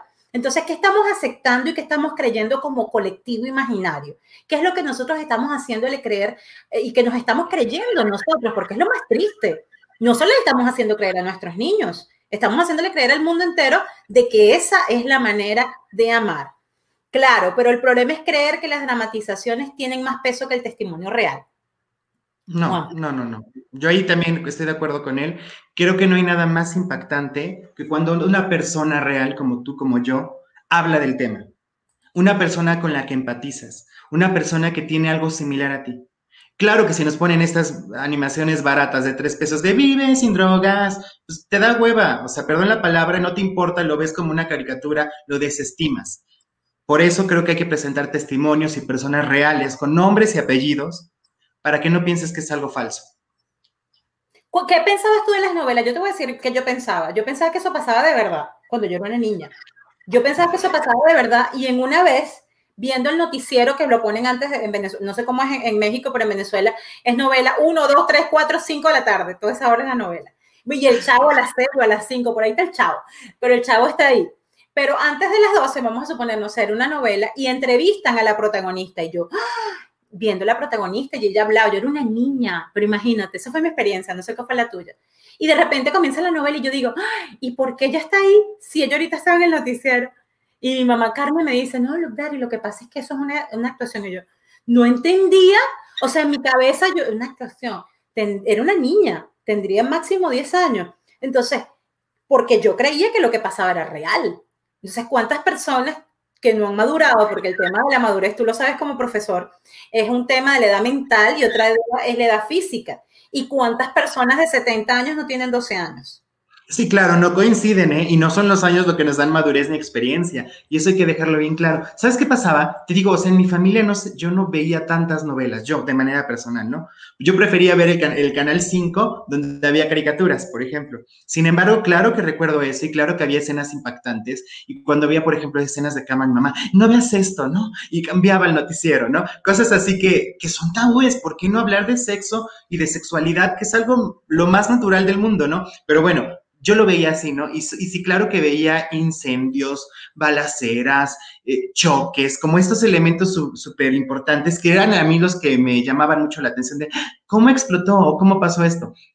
Pero tampoco me clavé en ese sentido, creo que, mi mamá y mi papá en ese sentido como que eh, ocupaban el tiempo, te estabas peinando, ya te vi, ocupaban el tiempo como para otras cosas. Fíjate que algo que yo rescato mucho de mi mamá es que, por ejemplo, si bien ella veía su telenovela, ella siempre tuvo tiempo para hacer todas las actividades de la tarea conmigo.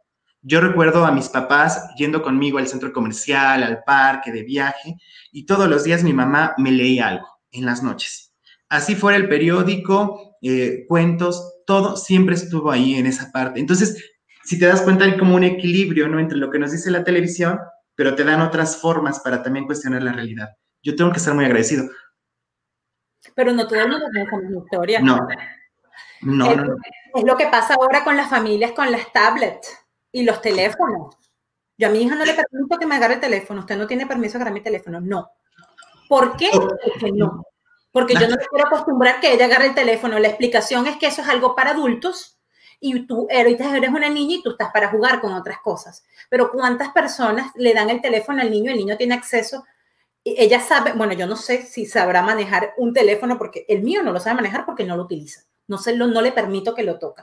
No lo toque. ¿Por qué? Porque yo sé que eso tiene injerencia en su cerebro, en su vista, en muchas otras cosas. Mira lo que dice Juanfer. Hacen creer que una cabeza sin cachos o sin cuernos es un jardín sin flores. No es un amor verdadero. Y esto está en el colectivo imaginario, muy arraigado. Y esto pasa, esta información pasa de generación en generación. Dice Germán, pero si Televisa siempre presenta testimonios con hombres de con nombres de gente que cuando buscas resulta que no existen o se llaman diferente. El sismo de hace dos años en México. Espera, yo quería hacer un comentario acá rápido. Así de falsos como el programa de, de Laura Bozo. Así de falso, ¿no? Todo armado para el show. Pero ¿qué te pasa? A la gente le encantan esos programas. Esos programas tienen super rating. ¿Sabes qué pasa? Que, también es una forma, una forma de burlarnos. Yo siento que en el caso de, Laura Bozo, allá hablando, te digo, a mí nunca me van a invitar a un programa en Televisa, me queda claro, pero, por ejemplo, en el caso de Laura Bozo, era otra forma de violencia. Pero yo creo que en México fue muy llamativo, en primera por el acento, en segunda por las formas de ayudar, porque en México para ayudar a alguien le tienes que dar dinero o dar un trabajo, no le tienes que dar un carrito de sandwichero. Ejemplo, entonces yo creo que eso provocaba morbo. Y claro que Laura Bozo es un personaje que atrapa porque es la más gritona del mundo y, así, ¿no? Entonces como que, ¡pum!, te llama la atención. Pero también eso es contenido basura, que afortunadamente en televisión abierta en México ya no existe. ¿No existe ya? En televisión abierta no existe, está en Unicable, que es un de Televisa Networks, canales de paga. Pero ven acá, y, pero ayuda, ¿cómo es que se llama la de la abogada esta que dice caso cerrado? Bueno, que se llama caso Ah, eh, la, la, doctora Ana María Polo, ¿no? Ana María Polo. Y además tiene un montón de rating y la gente, ¡wow! Es que yo me acuerdo haberle contado a mucha gente en Venezuela. Decía, esto es un show, esto le pagan. No, claro que sí, esos son hechos de la vida real. Reales. Y la gente no te cree, la gente no te cree. Mira, te es Que lo asumen, amiga, lo asumen real. Ven que porque sale en televisión es un hecho real. Mira, dice, y las que piensan que no le van a poner cacho porque es linda, poderosa, uff, está perdida. Las relaciones entre personas son complicadas. Los humanos somos complicados. Muy, muy complicados. Muy complicados. Pero ¿sabes qué? Que hasta en eso hay belleza el día que tú y yo nos ponemos de acuerdo en algo, que logramos mediar, dialogar y construir sobre eso, ahí hay belleza. Qué lindo. Tu cara de ajá. No, porque me parece lindo, porque yo creo en la construcción. Y yo creo que es el momento de construirnos. Fíjate que eh, eh, han pasado muchas cosas difíciles este año 2020 y, y, ha sido terrible para la humanidad en muchos aspectos, pero yo creo que el virus del miedo a través, eh, a través de la pandemia, bueno, nos han sembrado el virus del miedo, quienes estuvimos confinados, bueno, de tanto ver televisión, Dios mío, de verdad era muy duro. Y ahí es donde tú entendías el poder de los medios de comunicación, porque ahí, bueno, también un poco de internet. Yo llegué a un momento y dije, yo no voy a ver nada porque yo voy a enloquecer de tanta, de tanta información, este, pero también nos dio la cultura del miedo y después a reinventarnos. Pero mucha gente no pudo reinventarse y mucha gente lamentablemente no, no, no pudo pasar esta prueba tan difícil que la vida nos puso. Pero, ¿qué, qué, qué, tenemos que hacer hoy? ¿Qué es lo que tú piensas que la televisión tenemos? la televisión, porque hay gente que va a seguir viendo esto, Germán. Lamentablemente, o sea, nos gusta o nos disgusta, hay gente que tiene acceso a Internet, pero hay gente que no tiene acceso a Internet. Entonces, ¿a dónde tú crees que va esto? Antes de esto vamos a decir, bueno, el escapismo, bueno, ese escapismo mental, después de un día de trabajo pensando en gente que se va a conectar, se va a conectar al contenido menos intelectual posible para no pensar. ¿Qué entonces? Sí pasa. A propósito de esto que está diciendo Juanfer, que te mando un besito, ¿qué piensas tú que va a pasar? Un abrazo apretado para Juanfer. Qué lindo. Suscríbete a mi canal, Juanfer, por favor, te lo agradezco. Y, también. y también al de Edgar, por favor. El de Edgar Valladares, que tienes información súper interesante, de verdad. No te lo digo jugando. Te hice, te hice una tremenda investigación. ¿Qué tú crees como educador mexicano, que además has crecido en la cultura mexicana de estas telenovelas? ¿Necesita la televisión de hoy para construir un mejor país, un mejor mundo, para exportar y sobre todo para las personas que no tienen acceso a educación, porque lamentablemente todavía no hay gente que tiene acceso a la educación y eso es muy doloroso. ¿A dónde tú crees que tiene que ir la educación en este momento? Bueno, eh, hablando primero como de, la televisión, yo creo que debe ser más responsable. Yo creo que debe tener tramas acercadas a la realidad, no a los años 90, acercados a la realidad que el día de lo que vivimos el día de hoy, pero también con un mensaje de superación también con eh, presentar en los argumentos formas de solucionar las cosas que no son violencia, que no sea poner el cuerno, que no se hace rico, sino que sea que la el personaje o la personaje, la personaje, checa, el personaje principal, el, el actor o la actriz, construyan sus metas para lograr su felicidad. Y si en el camino de la felicidad está una pareja, qué chido, pero y si no, también se vale que esté solo. No pasa nada que dejemos de juzgar al divorcio, a los hijos de, padres divorciados, que dejemos de poner prejuicios. Yo creo que eso nos va a ayudar mucho, ¿no? En México te, voy a dar un tip, ¿no? Según, según eh, los datos que tenía el Instituto Nacional de la Evaluación para la Educación, que ahora se llama CONAEDU, que es lo mismo pero con otro nombre, tenemos una cobertura del 96% de educación, según, aclaro, según. Ok, según. Vemos la calidad, ¿no? La calidad se pone en tela de juicio pero también creo que para los maestros y para los educadores que, me están viendo, si son padres o madres de familia, reconocer que la televisión tapuy también puede ser explotada como un medio de educación. ¿Cómo? Cuando lo cuestionamos, cuando lo conversamos, cuando investigamos a partir de cómo se resuelve un hecho, si hay una violencia, investigar, ¿no? ¿Qué pasa en México? ¿Cuáles son las leyes que defienden? ¿Cuál es el proceso? Y de ahí hay aprendizaje para los maestros que me están viendo, sabemos que la televisión es algo innegable, es algo que va a estar en mayor o menor medida en la vida de todos. Se vale que, veamos la, televisión, pero así como tenemos para leer propósitos diferentes, ¿no? Literatura, queremos leer por ocio, para distraernos, para aprender, también que el alumno sea capaz de distinguir entre los programas de televisión y que no le pase como, a ti, Giselle, o como a mí, que en algún momento pensábamos que es la realidad que vivíamos que seamos capaces sobre eso de ayudar al alumno a, discriminar información y a saber en qué momento me voy a sentar a ver un programa de televisión porque no quiero pensar o quiero ver un noticiero porque me quiero informarme, pero también puedo ver una telenovela, criticarla, juzgarla, estar de acuerdo o no y se vale. Yo creo que va más a, en este momento que tenemos tanta información, a cómo seleccionamos la información que queremos en nuestras vidas. Y creo que ese es un reto inmenso, de verdad creo que es un reto inmenso. Y también, por ejemplo, para las televisoras educativas, que hagan contenido de calidad, que no hagan basura. Así de sencillo, porque nadie las ve, porque ¿quién quiere ver a una persona hablando media hora? Eso no es educación el día de hoy. Y tú lo sabes, el aprendizaje es co- constructivo, tiene que partir de la realidad. Y si yo veo situaciones artificiales en la televisión, pues no voy a aprender nada. Eso sería hace 40, 50 años. Qué duro, qué duro, qué duro. Eliminar los prejuicios de nuestra vida es lo más sano que podemos hacerle a nuestro cuerpo y a nuestra mente. Tú hablabas de Lucía Méndez, aquí Germán está hablando de Lucía Méndez.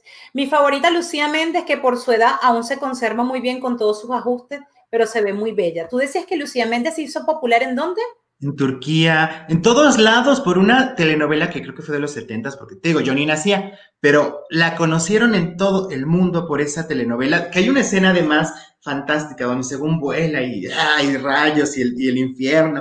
La- una, una joya, cuando alguien pueda verla para que se ría de los efectos de Televisa de los 80, 70. Pero una joya. La televisión de México se conoció internacionalmente. Espero que en algunos años eh, Giselle, estemos hablando de una mejor televisión, de una televisión con un mensaje claro, que no discrimine, como dice Tsunami, que no discrimine, que abra oportunidad para todos y que nos presente la diversidad de familias, la diversidad de seres humanos y la capacidad que tenemos cada uno de construir nuestro futuro y nuestro presente. Porque no está diversificada en este momento para todo el mundo. No, te digo, o sea, es que qué triste. A mí, ¿sabes qué? A mí me molestaba, a mí hasta el piojo se me alborotó. Que imagínate, imagínate a nací en el año 88, tengo 32 años. Entonces yo en televisión, evidentemente yo me di cuenta que era gay, ¿no? Y entonces los únicos personajes, o como se retrataba el gay en México en las telenovelas y en los programas, era como el estilista o como el amante, ¿no? Y entonces yo me pregunto, si yo no hubiera tenido el apoyo de mi familia, yo realmente hubiera creído que lo único que podría aspirar en la vida, y no es que esté mal, aclaro, ser el amante, la amante o ser el peluquero, pero ya te encasillaron a un proyecto de vida. O sea, ¿por qué? ¿No? Entonces, yo sí creo que se debe de abrir todos los temas, no hay ningún tema tabú, se tienen que abrir a la discusión, al diálogo, para que esa persona que llegue a ver esa novela se sienta identificada y dice, ah, yo soy gay, pero no solo voy a ser el amante de alguien escondido y nunca me van a amar, y no solo voy a ser peluquero, ni estilista, ni, ni maquillista, o sea, puedo aspirar a otras cosas. Y entonces estaremos hablando de una televisión en democracia, de una televisión para todos, no de una televisión para engrandecer más a las estrellas de Televisa y para someter más al pueblo. Al pueblo. Claro, que es precisamente eso, porque qué duro, ¿no? No había pensado en esto, que, que, que, esta parte de la sociedad y de la población no está identificada y no está... Fíjate que hace días en Netflix, valga la cuña porque de verdad lo merece, claro. hay una película que se llama Am I a Woman, I Am a Woman, Yo Soy Mujer. Y es la historia de, una, de esta mujer que canta esa canción que se llama I Am a Woman, este, que se hizo muy popular eh, en los años 80 en los Estados Unidos, corríjame por ahí si me equivoco, bueno, muy famosa en esa época. Y este, además de eso, ella, la historia de su vida, o sea, me dejó atrapada porque era una mujer muy talentosa que tenía una hija de tres años y que tenía muchos sueños, pero que ella cantaba en un bar y le pagaban a todo el mundo bien y a ella le pagaban una miseria. Imagínate tú, estos Estados Unidos, no estamos hablando de México ni de Venezuela. Pero se parecen en esa trama. Se parecen. Y es una historia de la vida real, ¿no? Porque además a mí me gusta ver estas historias de la vida real para ver los datos y no sé qué. La película me atrapa en el momento porque de alguna manera, bueno, me identifico como una mujer soñadora, con una niña de tres años y con una mujer con muchos proyectos que de alguna manera la sociedad te, te aplasta, pero bueno, para eso están estos programas, para, para alzar una voz y decir, hey, hay familias de dos, hay familias de mamá con hijo, hay familia de dos hombres, hay familia de una mamá con un perro, hay familia de parejas sin hijos. Claro. Y hay familia de dos mujeres, hay familias que no tienen ningún tipo de eh, eh, eh, lazo sanguíneo y uh -huh. siguen siendo una familia, porque la familia no todo el tiempo es de sangre. Pero esto no es lo que quiero decir. Lo que te quiero decir es que esta mujer, a pesar que hay alguien que lo, la consigue, alguien que la conoce y todo el cuento, y ella se vuelve a enamorar, el hombre le ofrece que ella va a ser una gran cantante y llega el momento que el tipo no le da nada, te estoy contando toda la historia y ella se impone. Resulta que ella un día se acuesta y dice, bueno, yo voy a escribir lo que le pasa con su hija, mamá soltera, recasada, otra vez. Y resulta que sale esta canción que dice, I'm strong, soy invencible y soy una mujer, para hacerte la traducción en español. Y esta canción se terminó siendo un bombazo en el resto del mundo. Yo había escuchado la canción y no tenía ni idea de la historia tan hermosa que hay en una canción que viene de una mamá soltera y de una mamá que dejó, no dejó de soñar y que se impuso ante la sociedad y decir, yo quiero cantar y yo también merezco ser escuchado. Cuando hasta en la música, ¿no? Esto ocurre, ¿no? Que por el hecho de ser mujer a veces estás pisoteada, por el hecho de ser diferente al resto de la humanidad.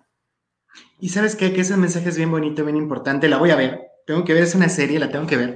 Una película. La voy a ver, luego me dices bien el nombre y la voy a ver, porque el mensaje es ese. El mensaje es ser feliz, el mensaje es levantar la voz para nuestros derechos, para la construcción de nuestra vida. Y si a lo mejor hay una persona que no coincide con tu punto de vista, se vale. Sencillamente debemos de aprender a respetar todos, porque todos tenemos una experiencia diferente de la vida. Entonces, qué bonito, qué bonito mensaje. Dice Tsunami, qué mujerón tan bella, con fuerte carácter y una gran personalidad. ¿De quién hablas? De Ayan Aguaman, ¿ya la viste? ¿Ya la viste, Tsunami? Es espectacular. La recomiendo porque de verdad me tocó el corazón. En mi canal, como yo, como en mi canal, yo soy, yo soy como Franco. Dice que una dictadura en su canal. Ya tú eres como Franco. Un saludo muy especial a mi hermano Jorge Luis Tobar, eh, dice aquí presentes apoyando a Edgar. Claro que es un excelente tema, Ariana. Es un excelente tema que nos hace reflexionar, porque nosotros, yo creo que está, yo estoy cansada de superficialidades, Edgar. Estoy cansada de, de que todo sea por encimita. Yo creo que llegó el momento de conectar. Ya se acabó ese tiempo donde la televisión era por encima. Estamos en un tiempo en que las personas debemos de conocernos profundamente y creo que esta situación de contingencia nos ayuda mucho a esta parte, ¿no? a muchos, no a todos, pero a muchos nos movió cosas personales, cosas del corazón, o sea, nos hizo replantear nuestras creencias y es un momento para trascender. No podemos quedarnos estancados en lo, que vivimos este año. Hay que trascender y, y en el momento que uno trasciende puede apoyar a los demás. María Félix, hablaba de María Félix, Tsunami. La doña. María Félix es un personaje en el, en, en, en el colectivo de cultural de México y del mundo. Claro, claro, es que era, creo que era de los pocos, de los pocos personajes femeninos fuertes, ¿no? Que así te hablaba bien y luego te mandaba al demonio y cuando no quería entrevistas decía no. O sea, pocas mujeres en ese momento histórico se atrevían a hacer esto, ¿no? Y por eso fue tan disruptiva y yo creo que tan entrañable y tan imitable. Porque de, de, de un 100% yo creo que era ella solamente la que se atrevía a decir no y no, ¿no? Más allá de sus telenovelas y todo eso, creo que tenía un carácter imponente y, también hay mujeres con carácter imponente, no solo bonitas y buenas esperando el príncipe azul. Y no pasa nada, y es correcto. Y Todos son correctos. Es correcto. Y es correcto hacer cosas que el mundo no eh, está dispuesto a hacer y levantarse voces, como dices, duro ser cubano en un mundo de estereotipos, pero por favor, estamos estereotipados por todos lados y fíjate que tú hablabas un poco de la comunidad LGBT. Siempre tiene un montón de letras, pero a mí es un poco difícil. Porque es cierto, ridiculizan esto y, y, y, y bueno, pones como peluquero, como ridiculizando y burlándote de, de, de, una condición, de una elección, porque hay personas que lo hacen por elección, otra cosa es eh, eh, que, que, nacen de esa manera, pero todos tenemos que respetar. Si nosotros Así vivimos es. en un mundo donde respetamos, todo cambia. Claro, claro, claro, pero te digo, o sea, y ¿sabes qué es lo, bonito de este? Frida es un icono y al final, ok, pero bueno, ¿sabes qué es lo bonito, por ejemplo, de la comunidad LGBTTIQ, Z, lo que aparezca? Que en cada una de esas letras está representando una persona que con las anteriores no se siente identificada. Y es lo mismo que debe pasar en la televisión, amiga. Con cada uno de los personajes que aparecen se deben de crear otros con los que tú, como audiencia, tú como ciudadano, te tengas que sentir identificado. Porque si no nos quedamos con tres, el bonito, la, la, el guapo, la bonita y, y, la amante. Y pues yo no encajo en esos tres, necesito algo que me, que me permite sentirme identificado para poder alzar la voz y reconocer quién soy en esta sociedad. Pero si no lo tenemos, entonces, ¿qué hacemos? Lo creamos. Mira, si no lo tenemos, amiga, busquemos dónde sí hay. Internet. ¿Cuántos youtubers LGBT existen? O sea, es otra forma de expresión, otra forma de construir. Y si no existe en todo eso que encontramos, sé emprendedor y créalo tú. Porque habrá otra persona que igual que tú no se siente identificado por nadie y necesita de tu voz. ¿Tú crees que es la hora de levantar la voz, Edgar? Sí, yo sí creo que es la hora de levantar la voz para cualquier persona en cualquier lugar, llámese Cuba, Venezuela, México, Estados Unidos, en cualquier lugar, es la hora de levantar la voz y definirnos como personas, de encontrar y defender lo que necesitamos para ser felices. No nos podemos quedar callados más, más tiempo. Capaz nos cae otra pandemia y después ya ni voz vamos a tener. Ni vida. Hay que aprovechar que estamos vivos y que llegamos Sí. vivos, que superamos el 2020. Bueno, faltan unos días, estamos vivos, estamos sanos, estamos emprendiendo, estamos rompiendo paradigmas, pero por sobre todas las cosas hablando de temas que la gente no le gusta hablar. Y aquí a mí me gusta mucho hablar de temas que la gente no le gusta hablar, porque yo creo que vivimos una sociedad bastante hipócrita. Entonces nos ponemos todas las máscaras, las máscaras de felices y perfectos, y en realidad cuando vamos al interior, pues no es así. Si eso no fuera así, me pregunto, ¿por qué en esta pandemia, eh, eh, mira lo que dice Juanfer, según Indiana Jones en el desierto de Sonora, al, al costado de las líneas de Nazca, no sé por qué dices eso, dice, Frida no solo fue, solo fue una oportunista, si la vemos con frialdad, enganchándose de la fama, enganchándose de la fama de un pintor ya reconocido. No sé mucho de la historia de Frida Kahlo, pero este, me parece que era bien intensa en sus emociones. También, también es, es. Pero fíjate, qué bonito que, que una persona así, bueno, como haya sido que se hizo famosa, pues no era la más agraciada físicamente, ¿no? ¿No? Y el día de hoy la seguimos recordando y la seguimos, o sea, el día que vemos una foto de ella la podemos identificar. Y eso es, eso es marcar eh, huella en la vida. Que a pesar de que tenemos todo esto en contra, el día de hoy me puedes ver y sabes quién soy. Claro, pero ella decía, yo me pinto a mí misma porque es lo único que conozco. Eh, Hay alguien que yo conozco muy bien es a mí misma. Y yo, pero me encanta, me fascina. Y bueno, algo muy bueno tendré ese desgraciado, como le decía en algún momento, entre líneas más y líneas menos, que ella lo amaba, pero lo dejó ir en algún momento y regresó. Pero esta mujer nos ubicó un poquito más en el aquí y en el ahora con el tema del amor. Dice, Luke Daddy, qué guapa te ves pelirroja. Gracias, querido. Soy una pelirroja natural. Un cabello natural, nací pelirroja. De verdad. Dice, Frida aguantó tarros hasta con su propia hermana. Por Dios, nunca entendí y nunca lo entenderé porque aguantamos tipos feos y abusadores.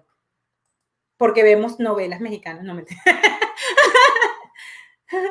Pues es un reflejillo de algo, ¿no? Pero, ¿qué te digo? O sea, qué, día que, eh, qué bonito que el día de hoy esto pueda ser un debate y que no sea una creencia asumida. Que el día de hoy podemos cuestionar la vida de alguien y si eso queremos para nuestra vida.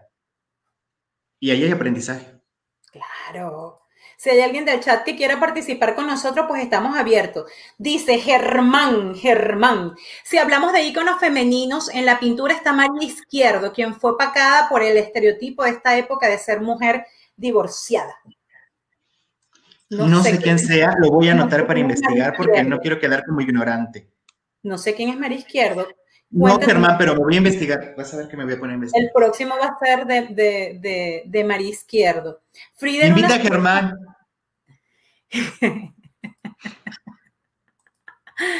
Mira, Juanfer, Bori dice, Frida tuvo, tuvo de mujer empodera- empoderada, lo que, lo que yo digo con fitness. Mira, recuerden suscribirse a nuestro canal, compartan esta conversación que de pronto, de pronto yo creo que va a hacerle bastante bien a muchas personas que todavía eh, no, no entienden esto de la importancia del, eh, del colectivo imaginario que se van creando a través de mensajes y de errores de conceptos que están dentro de nuestra sociedad y que están arraigados y que ha pasado de generación en generación. Hoy estoy conversando con mi querido llamado Edgar Valladares, quien es profesor, que además tiene un canal de YouTube espectacular, donde hablas de educación, donde va dirigido a estudiantes, donde va dirigido a profesores, pero también hablas de actualidad. Y además hablas desde tu experiencia, pero un poquito sumando. ¿Cómo fue para ti este proceso y a dónde tú crees que hoy la educación de México tiene que ir? Ay, Dios. Bueno, hoy de vacaciones. Pero bueno, ¿cómo fue este proceso para, para mí? Un proceso de mucha responsabilidad. Un proceso de mucha responsabilidad eh, en mi trabajo, en el, en el contenido que creamos para el canal. Y surgió, ¿sabes por qué surgió? Porque yo hacía otro tipo de contenido. Yo hacía otro tipo de contenido, críticas, chismes, otra cosa muy banal. Surgió de un accidente en el que tenía que capacitar a unos maestros. Eh, me hablaron el viernes en la noche, te conectas para, para un- una videollamada. Sábado temprano me conecté a la videollamada. El sábado por la tarde se lo tenía que dar a los directores. Pero a mí me daba pena molestarlos en sábado por la tarde porque estaban fuera de su horario, con su familia, comprando cosas. Entonces les hice un video y se los mandé porque ese video fue, no listado. Solo les mandé el link a ellos para que lo vieran el fin de semana y ya, ¿no? Y de pronto ellos lo empezaron a compartir, a compartir, a compartir, a compartir. Y dije, ah, caray, los ven más que los otros. Algo bueno de tener, ¿no? y así empecé a hacer videos educativos. Ahora, ¿hacia dónde va la educación? Porque si te digo dónde está el día de hoy, creo que está en un bache, creo que está en un proceso de aprendizaje, creo que estamos en crisis educativa. ¿Hacia dónde va? Yo creo que va a no regresar a lo presencial en México, al menos no por ese ciclo escolar. En el mundo creo que la educación a distancia llegó para quedarse. ¿Que se tiene que mejorar? Claro, pero yo no creo que el día de mañana que abramos las escuelas todo tenga que ser presencial. Tiene que ser mixto, con actividades en casa, asincrónicas, actividades presenciales, pero también creo que el día de hoy la familia le ha entrado al aro la familia que en México pues dejaban toda la educación a los, a los maestros, el día de hoy la familia se integra en este proceso más consciente y si los tres estamos alineados, ¿no? Eh, escuela, eh, padres de familia y estudiantes, los resultados serán diferentes. ¿Hacia dónde va la educación en México? Aprenda en casa como estrategia de televisión nacional tiene que reformularse, tiene que reformularse, tiene que ser atractiva, tiene que estar pensada desde la óptica del estudiante, no desde la óptica del maestro. Y el día de hoy, ¿cómo aprende un alumno? Con videos cortos, con tutoriales, con videojuegos. Ya no aprendemos con nuestro pizarrón atrás y explicando horas, horas y horas. Eso ya no es aprendizaje. Entonces, claro que el reto es grande y más porque, ejemplo, en enero en México tenemos nueva secretaria de Educación. Esteban Moctezuma Barragán, que, es hasta el día de hoy el secretario de Educación, se va como embajador a Estados Unidos, deja el cargo no sé si haya un gran proyecto eh, por nuestro presidente ahí o nos damos cuenta que realmente nunca le interesó la educación. Ahí se deja como analizar la situación, pero llega una maestra, eh, Delfina Álvarez, si no me falla el, apellido, maestra, fue directora de primaria, entonces claro que debe de entender lo que viven los maestros, tiene que agilizar los procesos y no puede defraudar. No puede defraudar desde la visión de una maestra tenemos que reformular la, educación a distancia en México. Un gran reto, pero es un gran reto. Pero ojalá y llegue a esas comunidades indígenas, ojalá y llegue una mejor estrategia a esas comunidades que más, más apoyo requieren, porque son las que están en mayor desventaja. ¿Y tú crees que esta estrategia funcionaría en el resto del mundo? Porque, por ejemplo, por ejemplo, te voy a hablar de, mi de, de, Venezuela, el país donde nací, porque mi país ahorita es Canadá, porque es donde estoy y a quien honro profundamente y tengo mucho, mucho que agradecer a Canadá. Mi hija nació aquí, eh, yo nací aquí como mamá y he nacido en muchos aspectos. Yo, yo quiero y respeto profundamente este país, eh, la provincia de Quebec, estoy muy agradecida. Y, y, y, bueno, este ahorita es mi país, pero yo nací en Venezuela y, evidentemente eh, viví 29 años de mi vida en Venezuela y obviamente tengo genes venezolanos en mi, en mi vida y lamentablemente en países como en mi, en mi país de origen, mi país ahora es Canadá, este es donde estoy ahora, mi país de origen, lamentablemente no hay internet, no funciona el internet. Bueno, tú sabes que en Venezuela hay una crisis bastante fuerte con el tema. ¿Cómo hace un país para tener educación online cuando el Internet no funciona? Pero es que fíjate, aquí, hay, que, hay, que, diferenciar, amiga. Eh, la educación a distancia no requiere de Internet.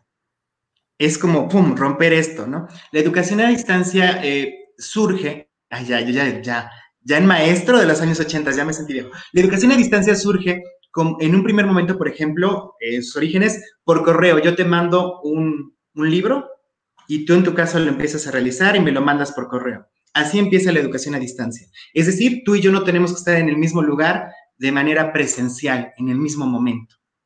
Ahora, en México, ¿cómo se está llevando?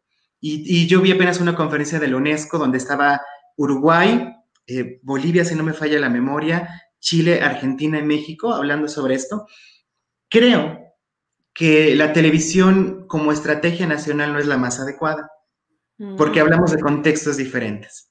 Y para que sea significativo, el niño tendrá que relacionarlo con su contexto específico. Sin embargo, lo que sí creo que se puede hacer es em, la educación a distancia con estos cuadernillos de aprendizaje que no como esos años 80, que eran libros así que tú contestabas, no, sino con actividades que te hagan reflexionar, analizar, crear, no solo recordar. Porque si yo le pongo al niño, lee esto y, ¿qué es un mamífero? Pues solo está recordando lo que ya leyó. Pero ¿qué pasa si yo le pongo actividades donde él tenga que investigar, me tenga que hacer eh, un informe sobre qué es un mamífero y qué no, cuáles son los que viven en su, en su localidad? ¿Qué pasa? Ahí sí hay aprendizaje. Yo creo como tal que la estrategia de educación a distancia va a servir. Y claro que si todos tuviéramos internet, pues podríamos tener otros apoyos que ayudan más, que ayudan más. Pero la educación a distancia no implica internet.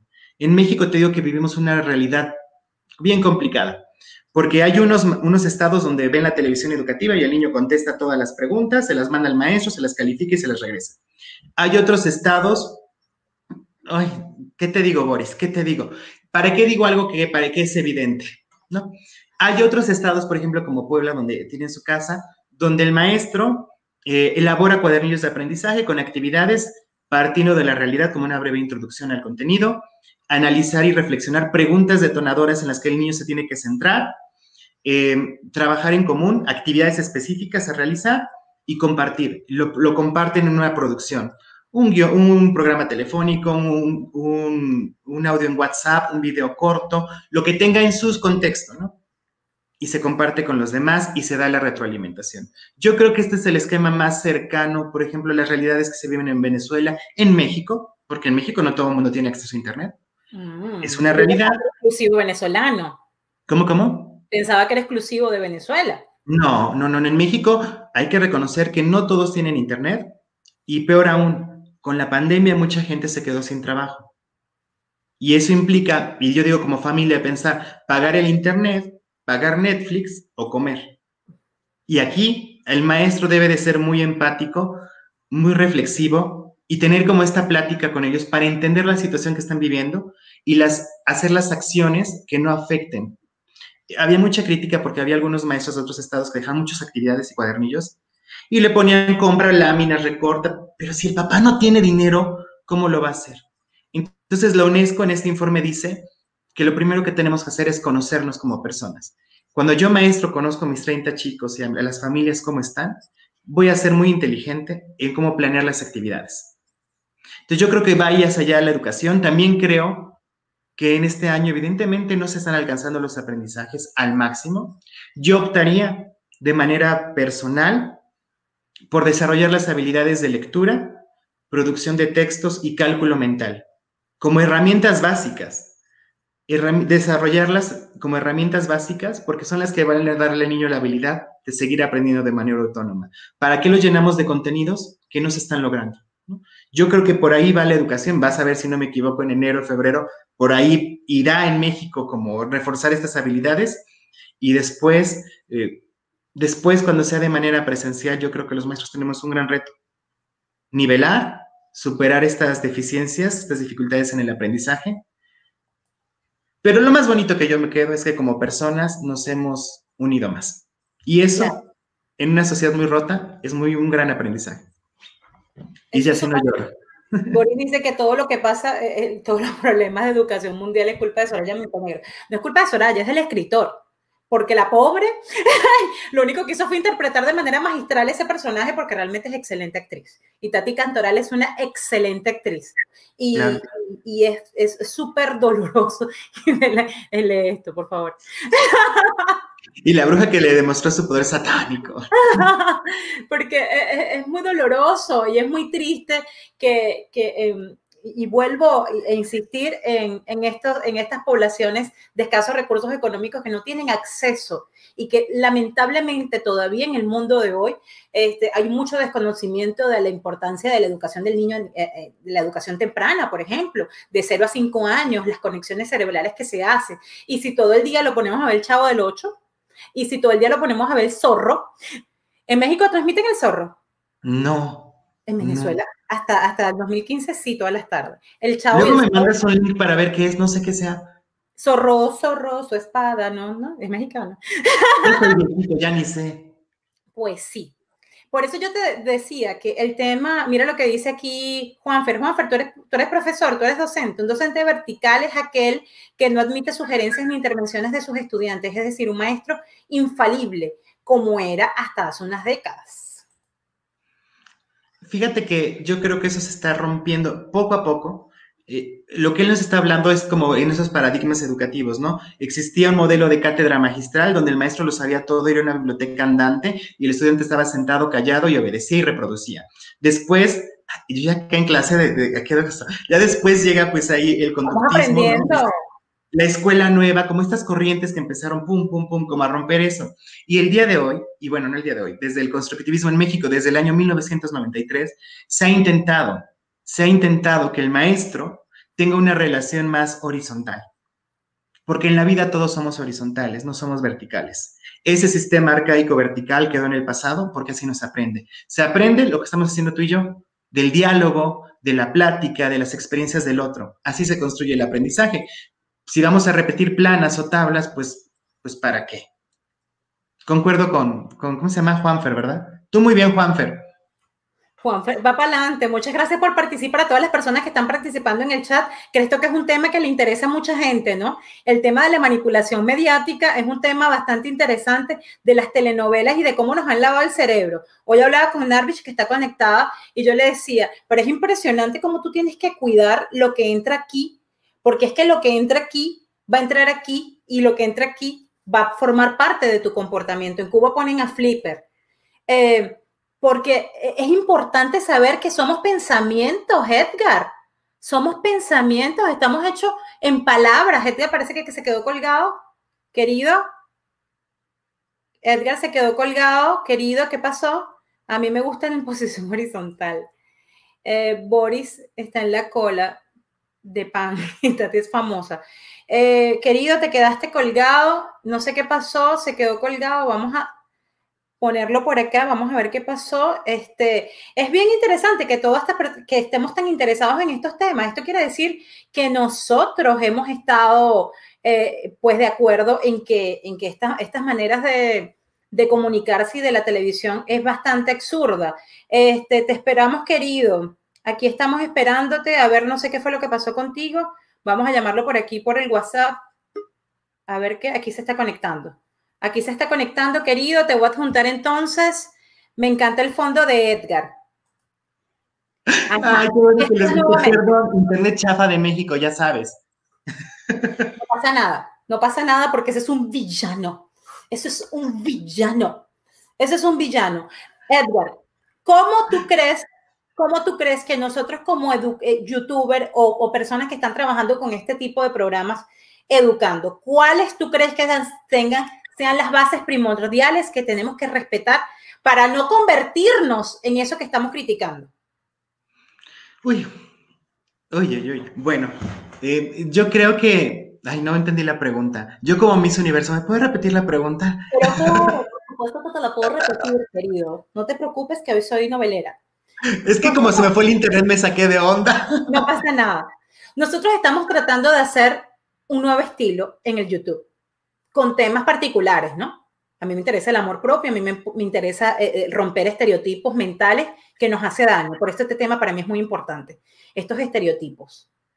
Yo quiero saber, según tu opinión, ¿qué tú crees que nosotros tenemos que respetar para no convertirnos en aquello que estamos criticando? Porque de tanto criticar algo, te puedes convertir en eso. ¿Cuáles son las reglas del youtuber de hoy o de las personas que pretendemos educar a través de nuestro mensaje y cuáles son las reglas que tenemos que tener claras para no convertirnos en lo que criticamos. Yo creo que, mira, YouTube es un espacio donde cualquier voz es válida y cada quien tiene su estilo. Yo no me meto con estilos. Te voy a hablar desde mi, experiencia lo que yo no haría. ¿Qué es lo que yo no haría? Eh, criticar o cuestionar a una persona en específico. Yo. ¿Qué es lo que sí haría? ¿Qué es lo que se haría? Darle información, que él decida. Eh, mis videos se, dirigen últimamente a todos los maestros, ¿no? A todos los maestros y a alumnos padres de familia. Lo que hago yo es darle información para todos. En específico para mis maestros, lo que yo hago es como orientar, eh, capacitar. Mi trabajo como tal, soy asesor técnico pedagógico. Me encargo de apoyar a los maestros en cómo mejorar su práctica docente. Y es lo mismo que hago desde YouTube. ¿Cómo podemos mejorar? No cuestionar y decir es que tú eres un maestro malo, arcaico, tache, sape, ja, que lo corran. No, no va por ahí. Va más en cómo desde la poca experiencia que yo tengo y lo que tú tienes, podemos construir algo mejor para ti y mejor para tus niños. Y yo creo que algo que siempre se debe mantener es el respeto. Algo que todos debemos entender es la pluralidad de opiniones, que no todo mundo puede, puede, puede pensar diferente y se vale. Sencillamente yo me puedo quedar con algo, tú con algo, no pasa nada, pero yo no entraría en conflicto. ¿Por qué? Pues también porque mi carácter no va, no, no, no estoy en este momento de mi vida en el que yo me quiera pelear con alguien. ¿Por qué no se puede criticar o cuestionar? Ok, no es que no se pueda, yo lo dije, cada canal tiene su estilo y es válido. Desde mi punto de vista, es más a cómo construimos tú y yo juntos. Así de sencillo. Desde la, desde la suma, desde la, el cruce de ideas y desde el respeto. Por ejemplo, el día de hoy yo aprendí contigo. Sí. y espero yo haber aportado algunas ideas a ti. Muchísimo, muchísimo. Sobre Eso es lo que va, ¿no? Eso es de lo que va. Dicen por ahí un término mamón, perdón, el aprendizaje dialógico. No, o sea, por ahí va. Ya, no es hijo, ya, no, no. Ya para todo quiere decir.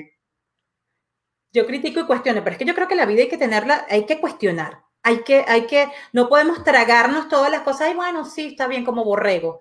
Yo pienso que el análisis es importante dentro de la educación. El análisis es importante para la vida propia. Nosotros no podemos creer que todas las cosas, lo que es bueno para ti no es bueno para mí tal vez. A mí me gusta el café con leche de almendras. Tal vez a ti no te gusta el café y está bien.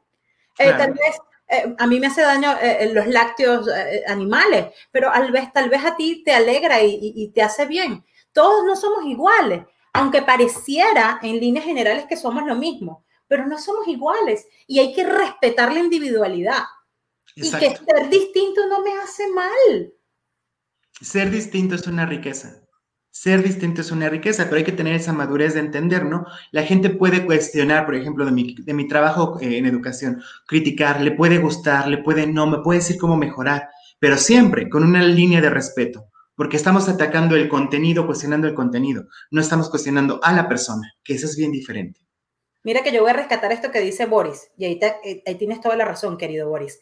Por no cuestionar y criticar, los pueblos no han avanzado por tragarnos toda la información que nos dan y por no cuestionarnos y por no decir, ya va, pero espérate un momento. Tú te, yo no sé si tú te sabes este cuento, esto es una historia, eh, no sé, te la voy a contar. Cuenta la leyenda que una vez estaba una niña con su abuela haciendo en un sartén, iba a hacer freír un pescado, ¿no? Y entonces la niñita le pregunta, pica la cola, y le dice, abuela, ¿por qué? No, no, mentira, la mamá, es la mamá. Mami, ¿por qué tú le picas la cola? Entonces ella dice, ay, bueno, yo no sé mi mamá se la pica. Entonces viene la muchachita y se lo pregunta a la abuela. abuela, y una pregunta, ¿por qué tú le cortas la cola al pescado?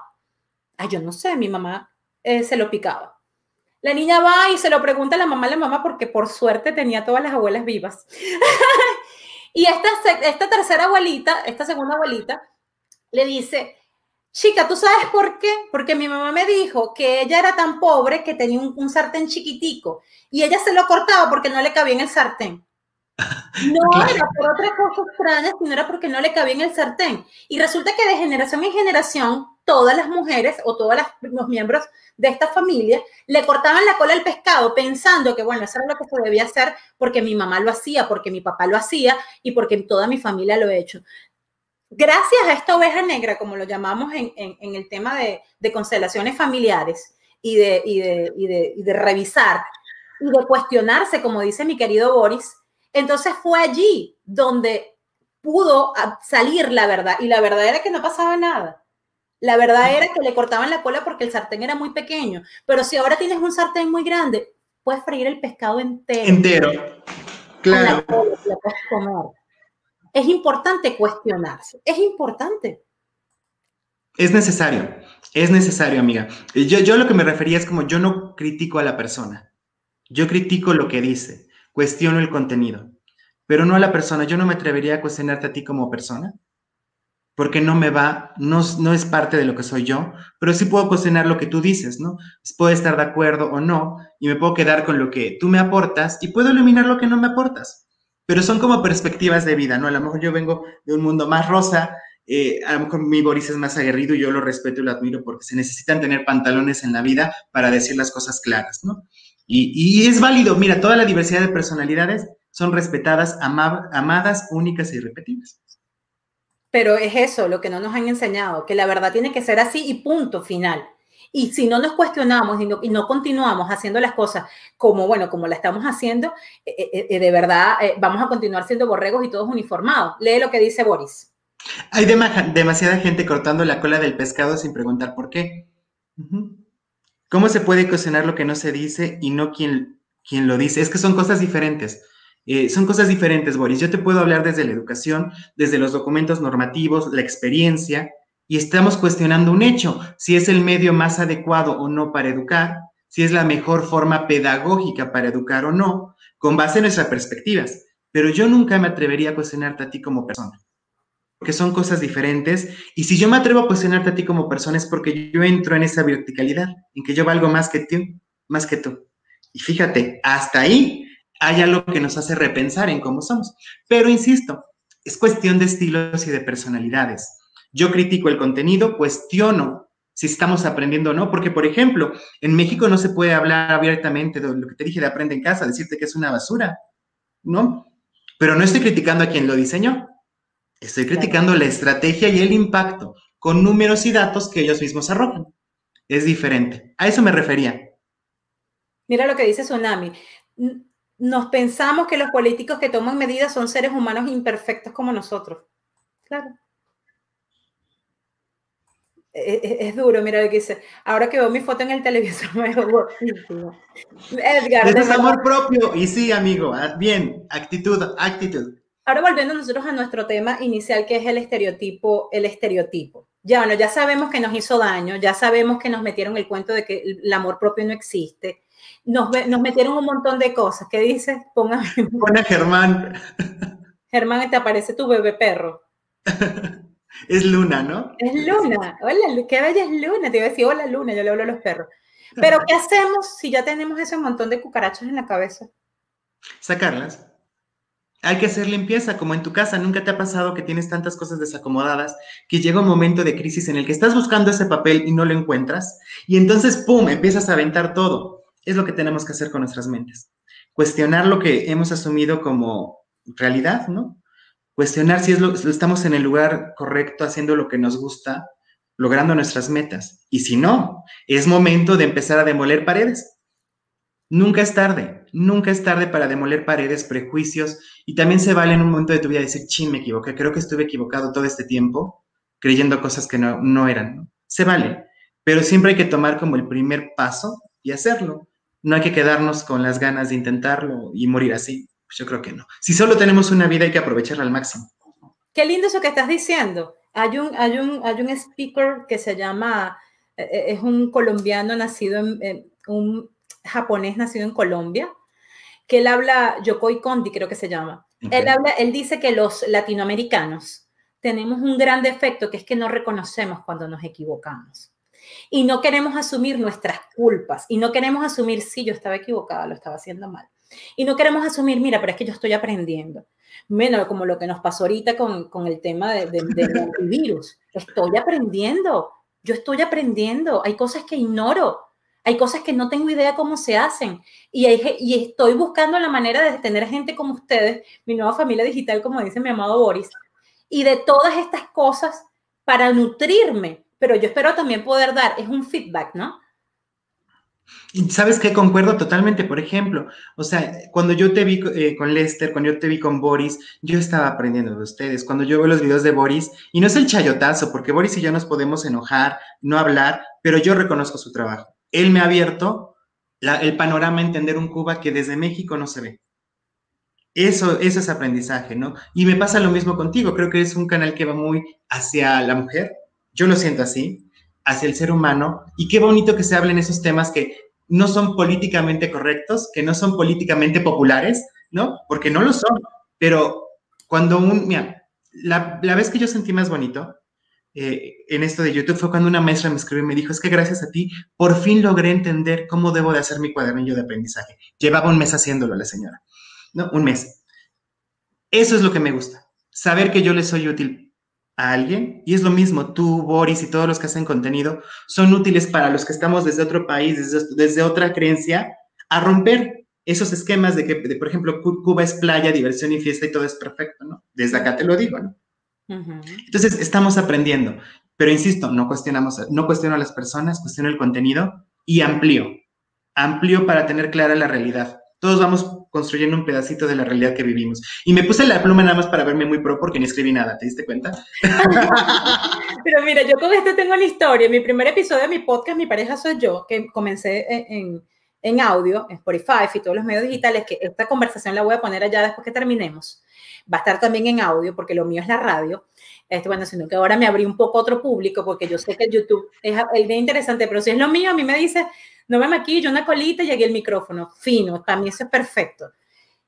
Y mire, dice, yo soy muy, mis videos me hacen feliz, eres un hombre muy útil, Boris, tú eres un hombre muy inteligente. Además, Boris tiene algo muy bonito que él te ayuda y él te enseña y eso se devuelve. Y yo te lo agradezco mucho. Es más, gracias a Boris estamos aquí porque eh, a mí solita sabes que no habría sido posible. Pero el chiste de todo esto es que a mí en mi primer, yo tenía mucho miedo, ¿no? De, escuchar mi podcast y, te recomiendo que escuches el primer episodio. Bueno, yo agarré, escribí, yo, ¿sabes qué? Yo voy a hacer mi podcast el que le guste, le guste y el que no, no. Yo me voy a lanzar con mi cosa. Bueno, hice la cosa y ¡pum! Lo publiqué. Yo lo publico a las 4 de la mañana, pues ya no dormí de la emoción, rehaciéndolo, haciéndolo. Y yo, bueno, mira, chica, ya. Tú haces y lo lanzas. La primera persona que me escribió, como a la hora que lo había escrito, porque en, Suiza en ese momento era de día, o no sé qué hora era, pero ella me escribió a la hora que yo lo publiqué y me mandó un mensaje de voz que me hizo llorar porque yo hablaba del tiempo de la espera, que es importante cuidar el tiempo de la espera, es importante sanar el, el, el, el, momento en el que estás para comenzar una nueva relación, es importante no creer que tú necesitas un montón de gente al lado para ser feliz y que hay que aceptar la estación de la vida en la que tú estás. Esta mujer me llama, me deja una nota de voz y me dice, casi que llorando, que muchas gracias por lo que yo le acabo de decir en el podcast, porque aunque ella está casada hoy en día, ella tuvo una relación por carencias afectivas y por esto que yo hablo de, mucho en mi podcast de, esta, de esta dependencia emocional, y ella sufrió mucho y para salir de esa relación le costó Dios y su ayuda. Muchas gracias por compartir este contenido, me ha ayudado muchísimo, me vi reflejada en todo lo que estás contando y que Dios te bendiga. Tú no sabes lo que eso significó para mí, pues me puse a llorar. Sí, es que esas son las cosas que, que dices, vale la pena, ¿no? Vale la pena todo el tiempo en preparar el material, eh, en los errores que tenemos. O sea, vale la pena saber que lo que yo hago es útil para alguien. Yo creo que eso es cierto. Y, no sabemos para quién va a ser útil. Ese es lo bonito del Internet, que no, no nos imaginamos a qué persona le va a llegar ese mensaje, pero llega. Mira lo que te dicen, Boris, qué lindo, haces un trabajo excelente. Boris, eh, más que agradecerle a Boris, porque también si yo aprendí a utilizar StreamYard fue gracias a él y se lo reconozco, aunque nos enojemos. ¿Se enojan ustedes? Ah, claro, porque amigo, amiga, yo vengo de la televisión de Televisa, entonces yo también armo mis dramas. Y él, por lo visto, en la televisión cubana también era así. pero, pero más allá de eso, de verdad, y te lo digo, creo que toda la gente con la que he colaborado es porque las admiro, los quiero y me parece interesante el contenido. Y de verdad yo, yo no tengo más que agradecer a toda la gente, a Carmen, a Tsunami, a Odalis, todas son personas excelentes y qué bueno que nos acompañaron en este chismesazo que nos echamos tú y yo, dos horas. Estamos chismeando. Mira lo que dice, aparte, el minuto de ayuda. Bueno, de verdad, muchísimas gracias por, por, por aceptar esta invitación. Este, yo espero que la gente se suscriba, comparta esto, porque esta información es súper poderosa, sobre todo para aquel que no se ha cuestionado y como dice Boris, no ha hecho una crítica de la cola del pescado. Pueden freír su pescado donde quieran, se pueden comer la cola. Y si quieren cortar la cola, córtensela, pero no se le corten la cola al pescado porque otro se los diga. Estén convencidos de lo que tienen que hacer. Palabras finales, querido. Yo solo te agradezco de corazón. Quedamos aquí esta mañana. Yo solo te agradezco de corazón, agradezco a todo tu público, toda la gente que está acá. Y sí, concuerdo que juntos aprendemos día a día, no hay alguien que lo sepa todo, el maestro no es una biblioteca, pero lo que sí podemos hacer es aprender del otro, reconocer lo bueno que tienen en nuestras vidas, cómo impactan y sacar lo que no nos sirve. Y de verdad, eh, de verdad, amiga, muchísimas gracias por invitarme. Yo les tengo que decir que yo, le, yo habíamos quedado desde hace tiempo para hacer este video, pero miren, yo me enfermé horrible de gripa, todos ustedes vieron que no podía ni hablar, y ni modo que saliera en un video así 10 minutos y ah, me muero. Pues no, ¿verdad? Lo hago con cariño y de verdad, amiga, que no sea la última vez, espero que luego nos podamos organizar regresando de vacaciones para que vengas a mi canal, para que te vean mis maestros, porque mis maestros ahorita están de vacaciones, ¿eh? ellos sí se tomaron en serio lo de ya no ver internet, están de vacaciones y de verdad gracias, muchas, muchas gracias porque me pareces una linda persona y, y me la pasé muy bien esta tarde. Mira, pero antes de irte tienes que decirme qué novela tú has creído que ha construido, porque todo no puede ser tan malo. Uy, es que te digo, no veo tantas novelas. Pero qué novela creo que. Uy, no, es que no. No sabes. yo no recuerdo ni, es que de verdad yo no recuerdo ninguna novela bonita. O sea, no. Creo que he aprendido más de Netflix. Bueno, vente. Esta cosa. ¿Qué otra cosa? Que quieres chismear, ¿quieres chismear, Boris? Esta cosa bella, Germán. ah, no, no, tienes a nadie, de verdad, recomendaciones de, de, de series que nos construyan.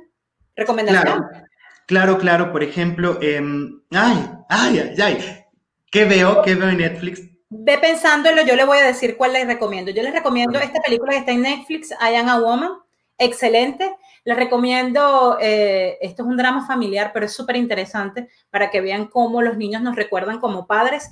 This is Us está en Netflix también. Es excelente. Habla de la, de, la pluralidad, habla, habla del racismo, habla de los estereotipos. Tienen que ver esta serie, realmente es espectacular. Además, tiene un contenido familiar extraordinario. Si son padres y, o no son, o, o, quieren, tienen rollos con sus padres, porque si no somos padres, somos hijos, ¿no? Claro. Yo se les recomiendo. This is Us, esta es mi recomendación para el día de hoy. Y eh, también eh, I Am a Woman. ¿Cuál es tu recomendación? Va, en, en Amazon Prime, Salvajes es una serie de, eh, creo que son 15 capítulos, y ahí nos vamos a dar cuenta de verdad de los estereotipos que se le asignan a seis mujeres, a seis, siete mujeres, y cómo un proyecto les hace romper esos estereotipos y reflexionar y revalorar desde la bonita que es religiosa y está en concursos de, de belleza, y cómo al final ella odia ser bonita por esos prejuicios que se le asignan. ¿Cómo se llama? Eh, Salvajes, en Amazon Prime. Véanla, está muy buena. Y yo cuando la vi, la vi con mi mamá y los dos quedamos pensando de, claro, cómo la sociedad te pone expectativas por ser bonita o te pone expectativas por ser joven y encontrar el amor. Así van a ver y creo que van a tener gran parte de lo que hablamos el día de hoy en esa serie. Está muy buena. Bueno, te agradezco mucho, te abrazo profundamente y espero que nos veamos muy pronto. Muy divertido su programa. Felicidades. Recuerden suscribirse, compartir el contenido de este divino que de verdad vale la pena. Creo que estás haciendo cosas positivas por el mundo y eso se agradece y eso se comparte. Muchísimas gracias. Ninguna de las talías, por Dios, que me fundieron sentada en el banco esperando una milloneta en mi pueblo. Muchísimas gracias. Mira, yo les recomiendo Mentes Criminales. ¿Qué te pasa, Doris? Eh, ¿Qué te pasa, Boris? ¿Qué te pasa, Boris? Hasta aquí entonces ha sido eh, esta conversación. Muchísimas gracias. Te mando besos, abrazos, Edgar. Ha sido un placer para mí. Gracias por estar en mi, en mi, en mi, en mi canal y espero que muy pronto nos podamos ver y abrazar. Que Dios te bendiga. Que viva México, que viva Venezuela, que viva Canadá y que viva un mundo sin tantos estereotipos. Recibo un abrazo. Y a ustedes muchísimas gracias por estar con nosotros durante dos horas. 27 personas llegaron a conectarse. Eso significa que estamos haciendo algo interesante. Boris, te quiero. Gracias a todas las personas que participaron. Gracias, Germán. Gracias, Tsunami. Gracias, Carmen. Boris, este, Lester. Todas las personas que han estado conmigo. Gracias por estar. De verdad que eh, yo soy la fiel creyente de que necesitamos un mundo mejor. Eh, gracias a todas las personas que creen que necesitamos y merecemos un mundo con más pluralidad, en un mundo que tenemos que estar más representados con un Boris, con una Lugdari, con un Germán, con un Lester, con un una Tsunami, con un Germán, con mucha gente que realmente está haciendo cosas bien interesantes. Y yo creo que de eso se trata la vida. Para mí ha sido más que un placer. Recuerda suscribirte, darle la campanita, envíame comentarios y bueno, dime qué tal te pareció Estamos aquí para aprender, estamos aprendiendo eternamente aprendices. Esto ha sido todo por hoy. Mañana vamos a aprender cómo hacer una tienda online, ¿ok?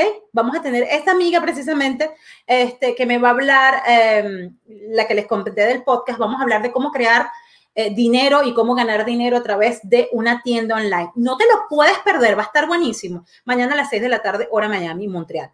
Mi nombre es Luke Dari Giselle Tobar. Suscríbete a mi canal, suscríbete a Edgar, suscríbete a todas las personas que comentaron. Vamos a unirnos porque juntos somos más fuertes. Te abrazo, gracias por estar. Hoy esto se llamó los estereotipos mentales de las telenovelas mexicanas. ¿Cómo se crea este, este imaginario colectivo? Te abrazo.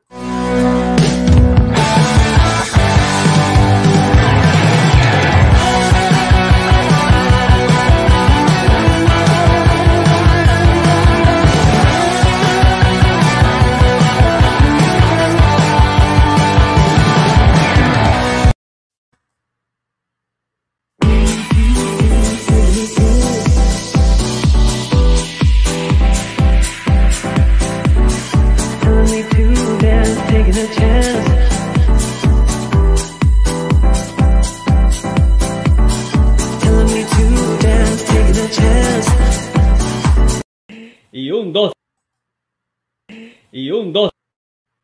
Y un, dos, tres. ¡Acción! Porque ahora mi pareja soy yo se traslada a YouTube. No te preocupes que vamos a seguir en todas las plataformas digitales en formato podcast. Pero ahora estrenamos ese nuevo canal de YouTube para estar más cerca de ti. Esta segunda temporada de Mi pareja soy yo está que arde. Tenemos invitados de lujo donde vamos a conocer y vamos a aprender un poco más. Estos invitados nos van a contar desde sus propias experiencias cómo pudieron conectar con su ser y conocerse para convertirse en la pareja que quieres atraer. No te lo puedes perder. Recuerda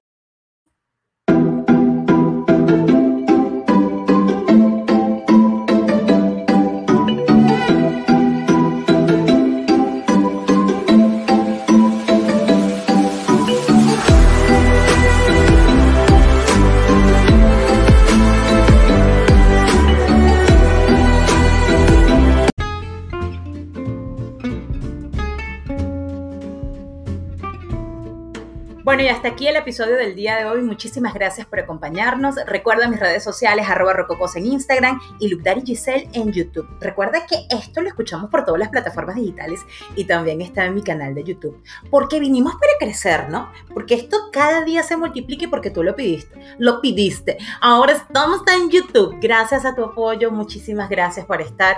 Que Dios te bendiga y nos vemos en una próxima oportunidad. Recuerda suscribirte, darle la campanita hacia arriba para recibir las notificaciones. Y recuerda que siempre, siempre puede ser construirte y convertirte en la pareja que quieres atraer. Somos espejos, somos vibración y de lo que sale de la boca está hecho el corazón, así que nutrete con amor. Mi nombre es Luke Daddy Giselle y hasta aquí el episodio de hoy. Gracias, hasta la semana próxima.